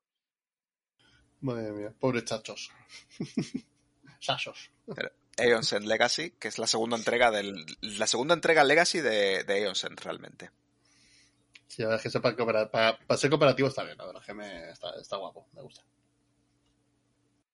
Cooperar no, cooperar no mola. Mola más aniquilar y asesinar. A mí también me gusta más aniquilar, pero este no está mal. Hay que decir que no está del todo mal. O sea, no, no es mi deck building favorito, pero está muy bien. Hablan de aniquilar aquí el Praga, el Praga Caput Regni que. Perdona, que yo en el Praga la hostia. en- en el aniquilo, Praga, ¿no? aniquilo a mis rivales. a punto, les aniquilo a Exacto, punto. na- na- se, les, se les puede ir minando la moral a base de, de sacarles muchos puntos de victoria. Efectivamente, es otra forma de aniquilar. Pues mira, otro juego que me está jugando yo últimamente, bueno, últimamente, desde ese es el Golem, que le he vuelto a dar en este principio de año alguna que otra partidita. No me voy a enrollar mucho en él, así que voy a saltar, porque ya hemos hablado muchísimo de él, voy a saltar a otro, que es el Titán. Eh, de estos hemos hablado hace poquito, que iba a llegar el Kickstarter, a mí ya me llegó, y lo estrenamos hace poco, además estaba Gilbert en la partida, aunque jugamos alguna cosilla mal. Pero juego Eurogame con muchísima interacción y mucho AP, y mucho AP, y mil cosas a tener en cuenta, eh, que ojito. Es el, Sí, Hay que mí- darle, hay que darle segunda partida. es el titán de la A mí me gustó. Me gustó. Sí, justo, es el-. Madre mía. Bueno, hasta, eh, adiós Raxar, fue un placer. Buscamos un nuevo integrante para Juan de Condados. Titán de la P. Sí, sí, nada, no, pues sí, sí. El juego, el juego se ve. Se te, te, te influye la P solo con verlo. Sí, el, el es bastante impresionante el despliegue en mesa que tiene. Es muy titánico. Joder. Y Es que a quién se le ocurre decir ese juego, si es que Ya, ya. Si es que me metí solo en el original. pero, pero bueno, está bien. Hay que darle más partidas. Yo, Exacto. yo también le he estado, le he estado bueno, mm, ma- no es un juego como tal, sino es una temática, que es el- eh, una temática de dinosaurios, que a mí es una cosa que me, mola. Y tengo varios juegos de, esa temática y le he, estado, le he dando a varios. Le he estado dando al Tiny Epic Dinosaurs, que es de, la, de los Tiny Epic, el que, de los que más me, más me gusta. Que, que la idea es criar dinosaurios para venderlos a los parques temáticos. Entonces, eh, la forma de conseguir, tú vas teniendo tus, eh, tu zonita, vas creando, vas mm, criando dinosaurios y luego los, eh, la forma de ganar puntos de victoria es eh, cumpliendo contratos, que es vender una serie de dinosaurios a empresas de, de parques de atracciones. Como los dinosaurios. Mira, tengo uno yo en la mano ahora mismo que me encanta. y luego, pues, eh, pues he jugado también al Duelosaur, Duelosaur Island, que es la versión exclusiva para dos del Dinosaurs Island. Y la verdad es que está muy, muy, muy bien implementado. Ya había jugado más partidas, pero me gusta, me gusta mucho y refleja, refleja muy bien el, el juego eh, grande en, en versión para dos y lo hace bastante, bastante dinámico. Y el último de este estilo es también una, una versión del Dinosaur Island, pero en este caso es el, el Roll Ride, que me lo he comprado este, este año. Hmm. El Roll and y es para mí uno de los mejores Roll and que he probado. Hostia, pues ese me lo deja enseñar cuando Sí. vuelvas a la vida social. ¿eh? Sí, sí, pues es muy, muy chulo. Que a mí me mola los Roland muy muy chulo y con mucha mucha historia. Es que mm, un día tenemos que hacer un programa especial de, de Roland Wright Yo me animo. Tengo unos cuantos y a mí me encanta. porque Por cierto, mucho hablas del Dinosaur Island. Eh, no sé, creo que Gilbert lo tiene. ¿Qué tal está, Gilbert? Eh, ¿Te gusta, te gusta ese juego, no? Me encanta, me, me ha tocado en una Mac Trade y eh, está adornando la estantería. Es muy bonito la estantería, la verdad. Es muy bonito. Tiene muy buena pinta. Ay. Es muy bonito. pues está muy bien ese juego, tendrías que probarlo. Yo le insisto, pero es que no. Ay, y Léetelo. Léetelo y lo, lo probamos. ¿Será que no tengo leer? Ay. Bueno, Gilbert, cuéntanos algo que haya jugado, venga. Eh, yo es que realmente este inicio de año vamos a coincidir muchísimo en, en juegos. Eh, pero bueno, por comentar uno, que es un juego que le he dado una partida y media, Una y porque media. la primera, la primera media partida eh, colapsé con AP de tantas variables. Y la segunda, un poco menos, pero todavía me cuesta. Y es un juego que él me ha presentado Raúl, que realmente, pues, mm, tengo que darle alguna partida más porque ha sido bastante divertido, que ha sido el Cerebria. Hemos hablado mucho Sí. de este juego. Y yo es que sabía que te iba a gustar, por eso te he insistido tanto en que lo jugaras. Aunque sé que no te gustan los unos contra uno y tal. Pero es que me parece un juegazo. y, y- y te revienta el cerebro, ¿eh? sí, mucho. Eh, revienta mucho. Bueno, yo estoy ahí intentando a ver si, si mi pareja le da una segunda partida, Pues la primera, la explicación no fue la, la mejor del mundo, muchas personas, una hora tarde, y no se le hizo bola, se le hizo bola, y yo creo que una segunda partida con en una situación, en un entorno más eh, propicio, le iba a gustar el juego. Pues es que este, le jugamos el otro día y ¿cuánto nos duró la partida? No llegó a las dos horas, no llegó, ¿eh? No, No, no, no, es tan largo. Es que en yo, realidad. es que yo creo que el, que el juego, lo estuvimos comentando desde el día de la partida, que el juego se presta más a jugar uno contra uno que a más jugadores, o si acaso uno contra uno contra uno. Sí, Sí, con. Pero, pero dos contra dos es que yo creo que, que al final da, muy- da lugar a más AP todavía. Sí, Es posible. Y ya si es dos contra dos contra uno, ni te cuento.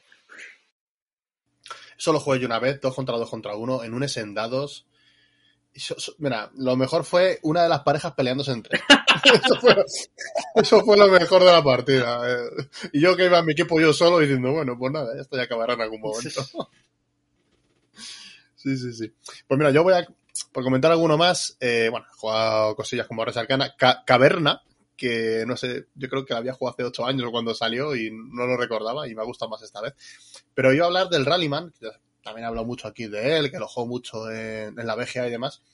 Pero ahora estoy en un campeonato que también lo he estado jugando en físico, en el que hay, han, hecho reglas caseras y mola porque ya no es una partida de Rallyman normal y corriente, sino que hay una pole, tenemos que hacer una vuelta rápida para, como era el antiguo Rallyman, para ver cuánto tiempo gastas, dependiendo en qué marcha cabes y demás. Dependiendo cómo hayas quedado en la pole, que eso ya da puntos. Luego hay una especie como de clasificación, dependiendo de cómo hayas hecho la pole, para distintas carreras a una sola vuelta, sin paradas, que es una locura. Y luego la carrera de verdad que es a tres vueltas, obligándote a parar en boxes en unas casillas muy concretas y tienes que utilizar los dos neumáticos durante una vuelta entera por lo menos. Que no haya jugado Rallyman a lo mejor no sabe de qué le estoy hablando, pero el que haya jugado es, te juro que es una maldita locura. Tiene una, es otro nivel de estrategia, con campeonato, con puntos, ese juego es una auténtica maravilla. Me encanta. Estáis, estáis grillados, estáis grillados. Yo es- Estoy grillado. ese juego me resultó. O sea, mira que lo, que lo he jugado varias veces por, por la BGA y que he intentado mm, darle oportunidades. he intentado, es que no, no, no, no lo consigo pillar yo la gracia a ese juego. No me. Yo lo que creo es que ese juego tienes que jugarlo una vez en físico y que te lo expliquen bien, con todas las posibilidades, para que lo entiendas bien. Porque, eh, en serio, tiene más chicha de lo que parece. No es un juego random. Sí, no, si no digo que sea un juego random, simplemente es que no me, no me resultó divertido. Y mira que, que lo probé, que, o sea, si ya mm, las últimas partidas me enteraba cómo iba, cómo iba el juego y más o menos pillaba la forma de jugar, hacer las estrategias y tal. De hecho, no sé si llegué a ganar alguna de las carreras. Sí, sí gané una de las carreras porque si no, no hubiera, no lo hubiera dejado. Quería el logro de las, de haber ganado por primera vez en el Rallyman. Y, y es que no, no, no, No te entra. no me entró. A ver, no es un juego para todo el mundo. Yo, yo he visto a la gente que, la- el- que se ha enfadado bastante jugando al Rallyman, ¿eh? Es que tiene Con el mucho. tema de los tiene- bloqueos Tiene puteo, y- ¿eh? Sí, sí, tiene mucho puteo y, y te digo, o sea, el- es verdad que, que es bastante amargo que te bloquee una persona y te abra tres turnos en el que te bloquea toda, toda la, todo Toda el mundo en pista. Yo le- vi una partida así en, en la BGA que de un tío pasar a estar luchando por, el, por la victoria a en la última curva hostiarse y de, y de- segundo a último porque se tiró cuatro turnos bloqueado. Joder. Mala estrategia que siguió, básicamente, Sí. es mi respuesta. Hay que calcular Sí, sí, no, muchas sí. cosas y si te quedas atrapado en una curva, pues lo más normal es que te pase.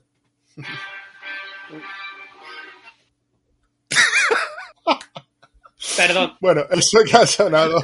perdón. Este no es un programa de Star Wars. No, tranquilo, tranquilo, Rexar, que luego esto se va en postproducción. Va. Guiño, guiño. Juraría que lo, te- lo tenía en silencio. No pasa nada, cosas del directo. Del falso directo. Directo. Bueno, esto hace muchísimo más a menos. Venga, pues te ha tocado decir uno por sonarte el móvil. Vale, bueno, yo he estado estrenando también algunos jueguillos que tenía pendientes, como el Arkwright, eh, también el Bitoku, que, Mm. que los, los pero vamos, como eso ya hemos, ya hemos hablado Largo y tendido. Del Bitoku no hemos hecho reseña. Quiero que me lo dices. Yo este juego creo que deberíamos hacer una reseña con Sí. todo lo que está ahí alrededor de ese juego. Sí, ¿eh? este lo, deberíamos guardar para, para otro para cuando vuelva a socializar eh, los, lo jugamos y le hacemos una reseña en condiciones. Eh, comentar que a mí me ha gustado bastante el juego. Ya, ya lo bueno, luego, el- como decía, el Argorite, que es explicar el, el es, dar una clase de economía. Y luego he jugado también a los dos, a dos aztecas que tengo que me gustan mucho, que es el Zolkin, que es un, me parece un juegazo, eh, es tremendo, y uno que está más vilipendiado, que la a la gente le gusta menos, y bueno, no es azteca, es más egipcio, es el, el Tekenu. Ay, a mí el Tekenu me dejó, sí, a mí me dejó así. Joder, el Zolkin, fíjate que ya no lo juego tanto. De- desde que apareció el Teotihuacán en mi vida, el Zolkin lo tengo muy abandonado. ¿eh? Sí, yo voy al, yo voy turnando ahí en- entre los dos. Y la verdad es que me gustan mucho, tanto el Teotihuacán como el, el Zolkin. Como ya te digo, el Tekenu, la verdad es que yo le veo más gracia de lo que, de lo que le ve la gente, de lo que le, de las reseñas que hay. Me parecen más, Yo me ofrezco a volver a probarlo. ¿eh? Lo jugué una vez y mira, me puede pasar como otros juegos que la primera partida no acaba de engancharme y luego una segunda decir, hostia, pues, como el fuero trajano, que ha caído. de esa gente que, que- que- yo voy haciendo favores a la gente. ¿Vendes un fuero trajano? Tranquilo, hombre, que ya te lo compro yo, que no te lo voy a comprar. Sí, bueno, yo también he, pedido unos, cuan- unos cuantos juegos de, de la caja misteriosa de maldito, aprovechándolos. Y bueno, de hecho he jugado algún este, este inicio, como el Yamalan y el Colonias Cósmicas, que han, han sido basuras de unos, tesoros de otros. Sí. Voy haciendo ahí un poco favores a la gente. Sí, sí. Otro juego que. Otro juego que hemos jugado aquí también Raúl y yo, aquí un, un filler que nadie pensaría Oh. que es un filler, pero hay que, res- hay que comentarlo lo que fue aquel ya partida de la villa. Hostia, no me acordaba. La, La, la villa, es un filler. filler. La villa es un La filler. villa no. no- Va- no vamos sé a explicarlo, me- Merece la pena explicar esto. Vale. Hacía, no voy a exagerar, más de dos años que no jugaba a la villa. Lo tengo yo ahí con, toda- con las dos expansiones, incluso la que es muy difícil de encontrar y demás. Y Kiminaro, joder, pues a mí me gustaría jugarlo, tal, no tengo, que hace mucho no lo jugamos y yo, pues me parece bien, sacar un juego mío que tengo ahí comiendo polvo, me parece perfecto. Me lo leí tal, lo montamos, lo explico con todas las expansiones, empezamos a jugar y se nos acabó, y no te estoy exagerando, en mitad de la segunda ronda. Se acabó la partida. No duró, llegó a los 30, minu- 30 minutos la partida. ¿Y cómo lo hicisteis? Pues que los tres hicimos la misma estrategia. Los tres fuimos a matar a nuestra gente. Y llenamos el cementerio común enseguida, pero enseguida. Y te juro, no me había pasado nunca. Dijimos, algo hemos hecho mal, pero no puede nunca ha durado tampoco este juego. ¿Pero esto qué es? Si, si ganó, el que ganó, ganó con 25 puntos. Joder. O sea, fue una cosa. Y es verdad que miramos luego por los foros y tal, y es que hay una hay una posibilidad de que si todo el mundo va a la misma estrategia de matar, el juego se acaba enseguida. Que, que no llegas ni a hacer acciones casi. Sí, ah, por lo visto, por lo visto, además, o sea, es, es poco probable porque no solamente es que todo el mundo vaya a matar, es que todo, todo el mundo vaya a matar en el mismo sitio. Porque dependiendo de dónde muera la gente, pues va a un espacio de, del cementerio o a otro. Y es que fuimos los tres a matar en el mismo sitio y el juego de supuestamente más de una hora se acabó en... Tardamos más en explicar el juego que en jugarlo. Y, o sea, no- para que te- nos quedamos luego 30 minutos o 40 minutos hablando sobre ello ahí sentados delante del juego diciendo, pues vaya. Vamos, que más tiempo hablando de la partida que jugando la partida. Sí, sí, sí, sí. O sea, a mí me, me entró un bajón y diciendo, joder, si este juego siempre me ha encantado, ¿qué ha pasado aquí? Nada, desastre, de- desastre de esta expansión difícil de encontrar, yo te la adopto. No la tienes, ¿eh? No, no, tiene Almus el juego con la otra, nada más. Le está, está buscando esa, la, la complicada. La posada es, ¿no? La... La posada, la posada. Es la peor realmente de las dos, pero oye, yo hay que tenerla. Pues sí, pues mira, yo por comentar ya el último, si acaso, bueno, la última ya, yo por mí ya termino. El, el Galaxia de la Conquista o Race for the Galaxy, que lo juego a diario. Y hoy hemos jugado una, Raxar y yo. Sí, por la- Porque te vi, te vi una foto de que la habías jugado en casa y dije, uy, que Raxar tiene el ritmo de Galaxy. Pero bueno, Pues- vamos a invitarle una partidita. Pues sí, pues sí. Eh, La, la he jugado, lo he jugado en físico. Mi primera fue mi primera partida o mi segunda. No sé si hace años la había jugado. Vamos, fue la primera partida que he jugado con, con mi pareja. La fue hace dos días exactamente. Y la otra, pues esta mañana en la BGA. Sí, sí, sí. Bueno, yo también lo juego en físico, sobre todo lo juego mucho con mi hermano. Y es verdad que hemos estado jugando hoy en la BGA. Porque he dicho, "Oye, si sabe jugar, pues vamos a invitarle. Luego cuando te he visto jugar he dicho, yo creo que lleva poco. Sí, sí. Te lo he notado, ¿eh? Te lo- reconozco que te lo he notado. sí, hombre, no, Pero bueno, cuando quieras, cuando quieras repetimos. Esas cosas se notan mucho. Es un juego que hasta que te lo conoces y demás. Y hay mucha diferencia cuando te conoces un juego de combos y de cartas y tal a cuando no. Muchísima. Yo lo he jugado alguna vez y yo es que mm, prefiero el Res Arcana, sinceramente. Mira, es del mismo autor, pero para mí es que ni se parecen. ¿eh?